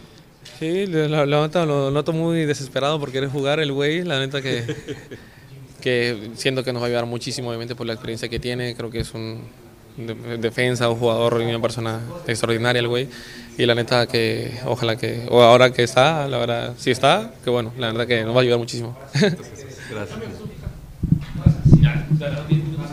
Hablaba en última instancia César Montes, quien tuvo que pagar tres partidos de suspensión después de la expulsión que recibió en la Liga de Naciones contra Estados Unidos. Eh, por lo tanto, bueno, va a estar a disposición y muy posiblemente titular en el partido contra Costa Rica. ¿eh? Me quedé con ganas de decir algo ahora que escuchaba a Gallardo. Yo solo espero que los Vinicius, los Rodrigo, los Casemiro no salgan a decir me molesta el acento de Carlo Ancelotti. Oh. Ah, no me siento cómodo porque no es de mi nacionalidad. No, no, no, lo dijo Mauricio Imay, no lo dijeron los jugadores. Bueno, porque se lo dijeron los jugadores. No, no fue un invento de Mauricio Imay, eso lo hemos hablado imagino que los jugadores tienen el carácter eh, y personalidad para decir es así, que ellos mismos lo digan, como Memo Ochoa y como Edson Álvarez dijeron que... A ver, Henry Martín, escuchamos al delantero mexicano, el hombre del América. Acá está Henry Martín en zona mixta. Ahí lo vemos. Gran producción, ¿eh? Impresionante. Sí, sí, gran producción, muy bien, ¿eh? Va a ser una semana, ha sido ya una semana donde eh, me imagino le han dado vueltas a, la, derrota. Desde afuera, ya lo saben ustedes mejor que nadie, ¿no? Como una derrota termina siendo desastroso y, un escenario que todo se va a derrumbar. Ustedes eh, internamente, ¿cómo lo han tomado y, qué ha sido pues clave para que se mantengan enfocados en que el objetivo sigue ahí, ¿no? Y, falta mucho. No, justo eso, sabemos cómo es la situación externa. Decía hace un momento, ganamos el primer partido y todos, no, súbanse al Lamborghini que ya las cosas nos va a llevar al Mundial y pierdes un partido y cambia todo. Hay que buscar técnico y que la situación, sabemos cómo es la prensa, sabemos cómo es la gente, cómo es la situación. A nosotros mismos, hablando personal del partido que fue, creo que después de Honduras, de, el de Haití, en el primer tiempo que fallé y así, cuando salía al medio tiempo me gritaban de todo. Está bien, pero luego entras, primer minuto, dos minutos, gol y todos, ah, sabemos cómo es esto. Y, vivimos y estamos acostumbrados a ello. Y creo que todos nos vivimos ya sea afectados o, o, al revés, ¿no? que, te, que te motivas y las cosas están yendo muy bien. Creo que hay que tener paciencia, creo que hay que tener eh, cierto respeto al trabajo también de, de, lo que está haciendo el Jimmy, porque se ha notado un cambio muy drástico, eh, yo sobre todo en, en, el grupo. Creo que nosotros lo percibimos y, y, y, se nota, tal vez ustedes no, no lo noten tanto, pero nosotros sí dentro. Y creo que eso es lo más importante, que la situación de nosotros, como bien dices, el enfoque ahí está, el objetivo ahí está claro y, y, no, y no perder eh, de vista eso justamente el tema de la confianza, he notado que en los últimos partidos cuando empiezan perdiendo les cuesta trabajo. ¿Tú en, la cancha visualizan eso? O sea, de que si vamos a perder van a venir las golpes, la afición nos va a buchar. Eh, ¿Mentalmente piensa eso el jugador cuando está eh, abajo? Porque les ha costado trabajo estar en esos escenarios. No, fíjate, bueno, hablando en lo personal, no, yo no me enfoco en eso. He vivido tantas críticas y tantas cosas que una más, ¿no? una rayita más al tigre no pasa nada, ¿no? Entonces no me enfoco en eso, sé que al final no me va a ayudar, no me va a beneficiar en mi trabajo y lo que sí me va a ayudar es enfocarme en lo mío, eh, trabajar en, esto y, eso es lo que me ha dado resultado. Entonces trato de transmitir eso a mis compañeros dentro de la cancha. Es fútbol, es un juego, puedes empezar ganando, puedes empezar perdiendo, al final de cuentas son 90 o 100 minutos y, va a importar lo que tú hagas hasta el final del último minuto. Henry, has estado pues obviamente con Jaime Lozano, de los jugadores que más ha trabajado con él, eh, y habla mucho del aspecto mental, del psicológico, de qué manera han trabajado justamente en esta semana para quizá aislar, aislarlos del ruido y decir, pues no, no es tan caótica la situación como se ve desde afuera. Pues mira, eh, no sé, yo creo que se ha mencionado mucho el tema de, de que nos afecta tal vez la afición o nos afecta lo externo. Yo creo que no es así o sea, internamente no hablamos para nada de eso, se lo digo en serio.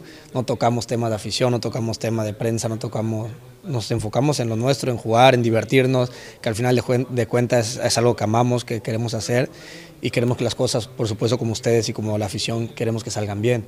A veces es así, a veces no, pero pues, nosotros nos esforzamos para que sea de la mejor manera. Eh, justamente acabamos de salir antes de la comida eh, con una sesión de psicología que tuvimos muy buena no se tocó temas de nada de, de externo, simplemente es importante lo, nuestro, ¿no? Creo que eso es lo, lo, que importa más, que al final de cuentas lo que hagamos dentro y fuera de la cancha va a ser el resultado de, de todos. Entonces eso es lo que hemos estado trabajando, no temas nada, nada externo. Y futbolísticamente ahora se viene Costa Rica, que es los últimos partidos suelen ser muy cerrados, obviamente ellos ven una rivalidad importante con, con, México en el área. ¿Qué han visto de esta selección de Costa Rica o, digamos qué poder esperar? ¿no? Porque vemos, pues, obviamente te va a tocar enfrentar a Calvo, a Waston, que son tipos eh, que, van a exigirte físicamente. ¿Qué, qué esperar tú de, de esta selección tica? Bueno, yo creo que lo importante aquí es no cambiar el plan de juego. Nuestro plan de juego es claro, tener la pelota, tener la posesión, eh, mucho movimiento, mucha movilidad que se ha notado y sobre todo lo, más importante aquí, que creo que había ya hacía tiempo que no, no, se, no sucedía, es generar tantas opciones de gol. Creo que eso es lo que hay que valorar, porque antes como delantero tenías una si acaso, si te iba bien. Ahora realmente se generan muchas opciones. Ahora lo, difícil es concretarlas, ¿no? que creo que es, eso va a ser lo que cambien las cosas. Eh, como dices, son, es un gran equipo, un gran rival. Espero que salgan a jugar más, porque realmente Qatar no quiso jugar. Eh, pero esperamos que ellos sí. Eh, es una selección que propone, nos ha tocado enfrentarla anteriormente y, y sí te, intenta jugar. Y creo que va a ser un partido muy bueno, muy intenso. Y nosotros no importa el, el rival, simplemente es nuestro plan de juego y enfocarnos a ello. Henry, recién, recién hablabas que terminando la comida pasaron a la sesión de, psicología, eh, del, tema, del tema mental. ¿Sientes que hasta cierto punto esta selección estaba debilitada en ese sentido? No debilitada, pero creo que es importante. En lo, en lo, personal, yo he dicho mucho el tema psicológico que antes no me enfocaba en ello. Y de, desde que empecé a tener la mala racha y me empezó a ir muy mal, eh, buscaba soluciones y eso fue lo que me sacó adelante. Entonces yo comparto al 100% ese tema y a mí me da gusto que ahora, porque antes tal vez no se enfocaba mucho el, jugador en ello, pero ahora no es obligado, pero sí le, ponemos mucha atención a eso y lo hacemos con mucho gusto y creo que nos ha estado ayudando y nos va a ayudar muchísimo. Entonces, eh, de mi parte estoy contento que sea así y que se sume más gente para, para, ayudar a trabajar en ello. Henry, fuiste el delantero titular con, eh, con eh, Jaime Lozano en los Juegos Olímpicos, fuiste uno de sus tres refuerzos. En esa pelea por ganar el puesto titular de cara a los cuartos de final, ¿sientes que llevas ventaja sobre Santiago Jiménez? Esas preguntas son para sacarle de nota, ¿no? Henry Martín dijo esto. Esas son las buenas. No, realmente Perdón, pero tenía que decirlo. No, está bien, está bien. Mauricio May fue. Para que también salgas ahí. Eh, no, realmente aquí lo importante es el equipo. Eh, sea el otro día salió Santi, hizo las cosas muy bien, se generaron muchas opciones, tiene mucha movilidad, hace las cosas excelente en Europa y creo que eso ha hecho que madure aún más a pesar de su edad y bueno, el que le toque jugar, lo importante aquí es seguir avanzando, el objetivo es claro, es llevando la copa a casa y no vamos a parar hasta conseguirlo. Entonces, eh, yo estoy muy contento de que mi competencia sea él, es una competencia sana, es una competencia en donde él me ayuda a ser mejor, porque me exige, porque si uno se relaja, el otro viene a un lado y te está compitiendo y, y quien entra en la cancha, el otro ya no te entró él, anotó. Entonces eso te genera esa competencia interna muy buena que ayuda a crecer no solo a nosotros, sino al equipo. Entonces, quien sea que inicie, para nosotros es, importante el, equipo. ¿Y por qué no pensar en complemento, no? Ah, perdón, dale, Rafa. Henry, desde los escenarios de la Liga de las Naciones hasta ahora, eh, se ha presentado en la tribuna trifulcas entre mexicanos. ¿Algún comentario, especialmente porque parece que ya encontró un punto álgido con lo ocurrido aquí precisamente? Sí, la verdad es muy lamentable esta situación. Eh, nosotros, después del partido de, Estados Unidos, pensábamos que había sido por la situación de la derrota y que teníamos como, como que ver en ello, de que se estén peleando. El problema es que cada partido que ha sucedido han habido esas peleas. El otro día vi, le pegaban a una mujer. Eso no puede suceder. Eh, ahora sucede que hasta alguien sangrando y que seas así, chorrea la sangre. ¿Qué está sucediendo? No lo sé. Es algo que hay que ponerle mucha atención a ello. Creo que ustedes como prensa podrían ayudar mucho en eso, porque tiene mucha llegada a la, gente, a la afición, y creo que ayudaría que, que, de, vez en cuando ustedes hagan algo al respecto, porque no puede seguir sucediendo eso. Fuera de que podemos sufrir algún veto, eh, es gente que van con sus hijos, gente que van con su familia, con sus esposas, con sus hijas, a un partido a disfrutar y termina al lado de ti peleándose, acuchillándose, golpeando a, no sé, a, las mujeres. Es una vergüenza, realmente es una vergüenza que suceda eso. Y ganando, perdiendo, empatando, como sea, suceden esas, esas peleas en, en las tribunas y es lamentable. Realmente es lamentable. Nosotros por supuesto no lo compartimos y, nos gustaría poder ayudar de alguna manera para que, para que deje de suceder eso. Gracias, Henry. Gracias.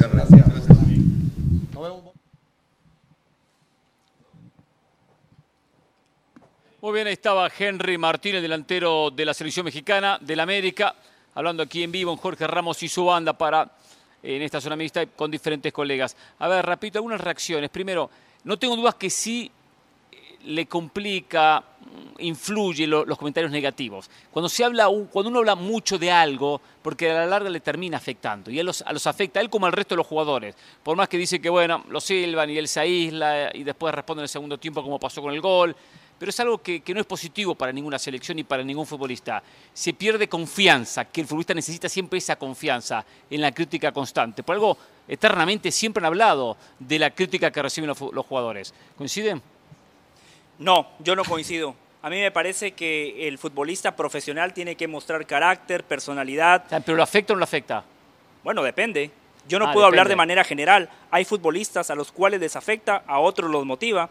Los seres humanos, Hernán, ante situaciones idénticas, reaccionan de distinta manera. Puede ser que Hércules arrugue, puede ser que yo dé un paso al frente o viceversa. Depende, depende del personaje, pero en líneas generales el futbolista tiene que estar capacitado para lidiar con esa presión. Es parte de jugar en una selección. Se pierde la confianza cuando hay mucha crítica. Hércules. Eh, el problema aquí es que le ponen atención. Claro que le ponen, por eso hablan del tema. Sí, y es una mentira el futbolista que dice que no, no abre el celular, no, no ve lo que está pasando, no prende la televisión, no lee el periódico, es, va a estar.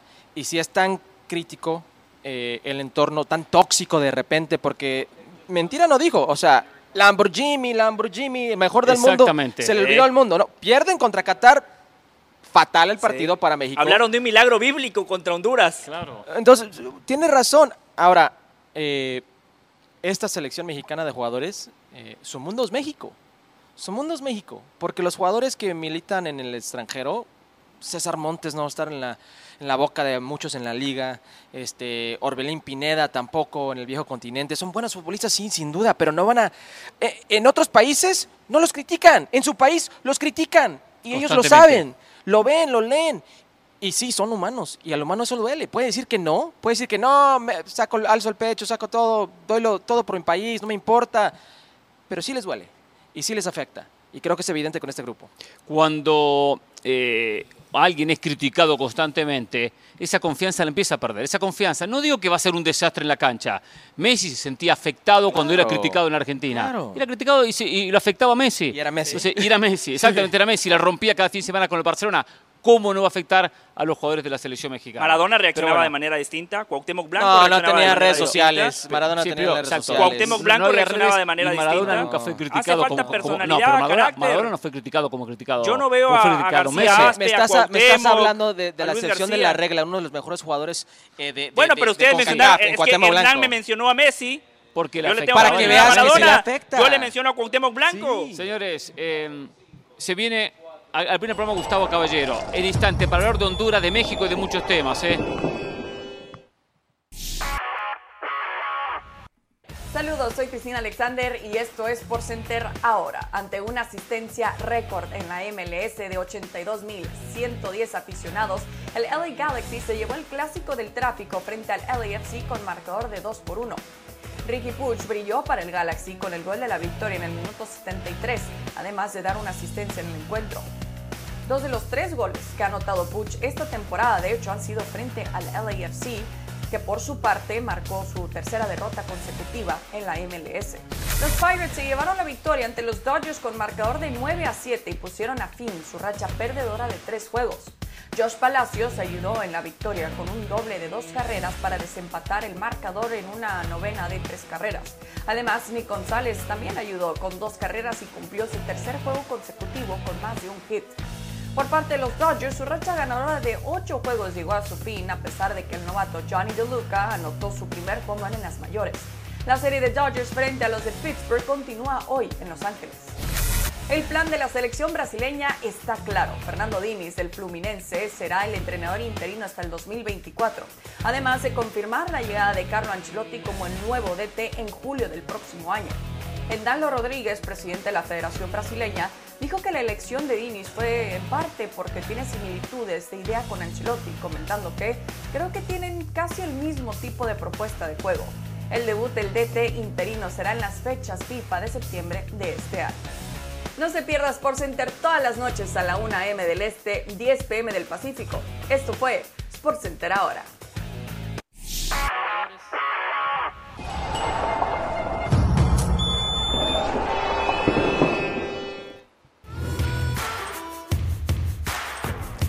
Imágenes del Salón de la Fama aquí en el Toyota Stadium. Las imágenes que estamos observando del Salón de la Fama del Toyota Stadium, el Salón de la Fama de la Federación de Fútbol de los Estados Unidos la historia de Estados Unidos, resumida en un lugar que vamos a conocer en un ratito. ¿eh? Acá estamos observando algunas imágenes de este fútbol que sigue creciendo en este país y aquí el Toyota Park, el Toyota Stadium se puede observar. En minutos, en instantes, Gustavo Caballero, sí, el periodista Catracho, eh, fuerte, picante como siempre, eh, nos visita. Volvemos en Jorge Ramos y su banda.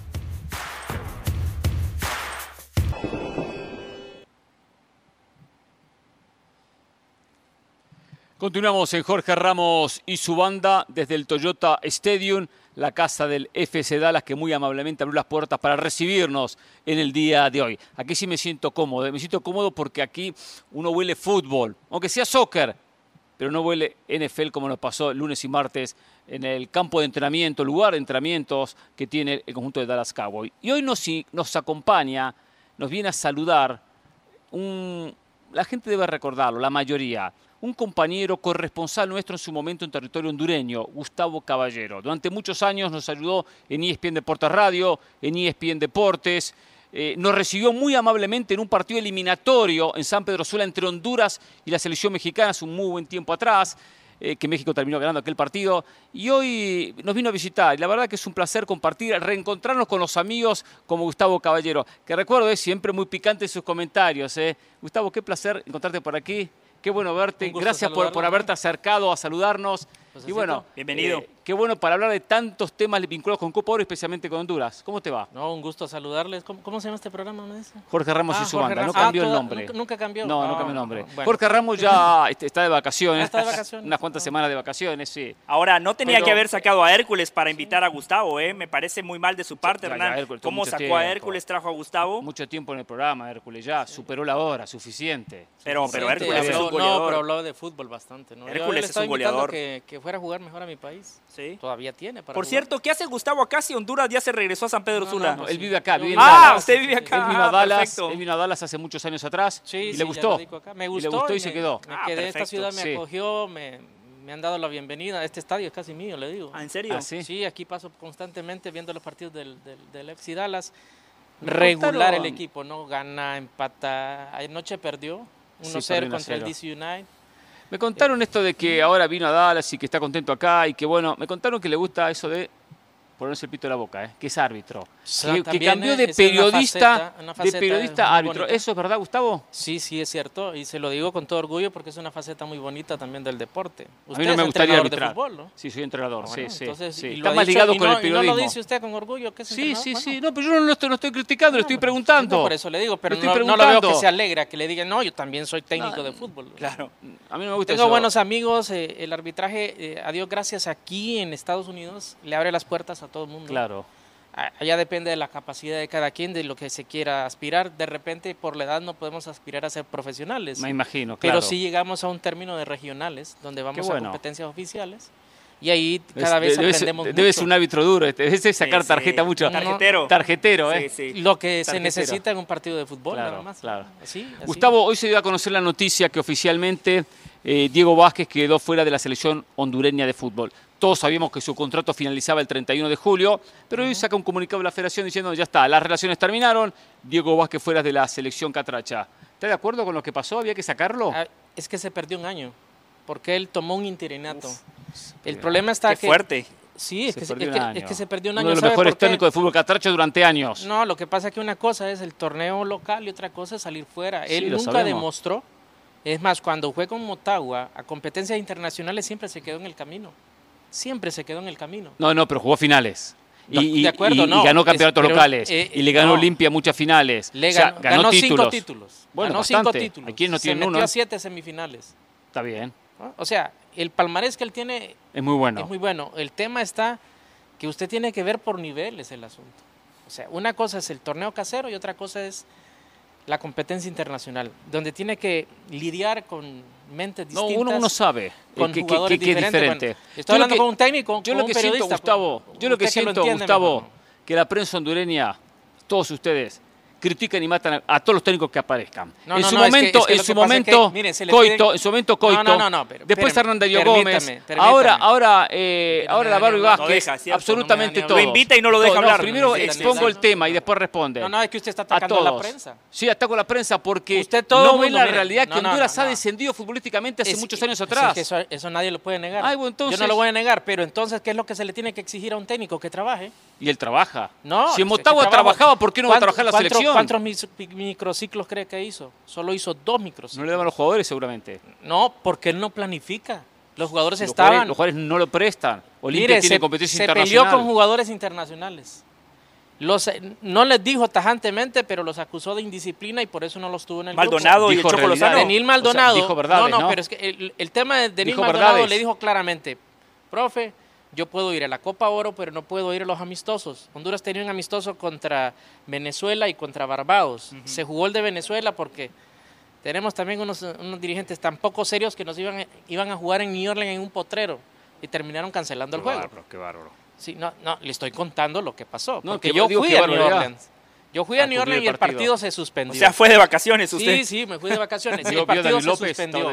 Sí, ahí estaba. Él era uno de los organizadores. Ah, pero ¿qué el problema de, de, David que fue David López ahí también. Organizando el partido, ¿qué quiere también? No, yo le dije, David, ¿cómo puedes permitir esto? No, es que aquí no hay cancha, dice, pero ellos habían aceptado esta cancha. habían aceptado la cancha. No hay código, no hay código. Terrible. No, no, no, pues si usted quiere que hablamos claro y pelado, vamos a hablar claro y pelado. ¿Queda el este estadio para qué capacidad? ¿5.000 personas? Es que el estadio ni tan siquiera estaba bien el terreno de juego. Era un tierrero. Una vergüenza. Un tierrero. Si las canchas de nuestro país para entrenamiento son buenas en relación a esa. Aquí es raro encontrarse una cancha de esas, pero hay.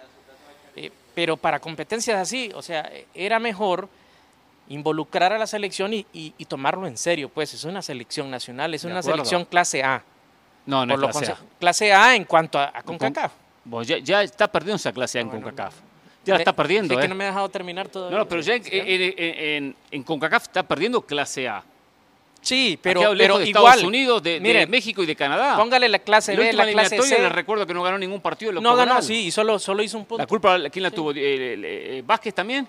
No, no, no. ¿Vázquez tuvo la culpa? Pero es cuestión de trabajo. Mire, o sea, yo ninguno trabajaba. Coito tampoco trabajaba. Ninguno trabajaba. Coito se tiró todo un año en Uruguay y no quiso venir nunca. y le, conseguí, le conseguían un vuelo humanitario para que regresara y no quiso regresar. Si, ni los jugadores estaban entrenando con los clubes. No, bueno, ¿y quiénes estaban entrenando? ¿Cuándo van a, ¿cuándo van a abrir los ojos para, analizar la realidad? No, no, no. Es que se necesita un, entrenador. más allá de los técnicos. Eh, se necesita un entrenador que vaya a trabajar. ¿Sabe quién?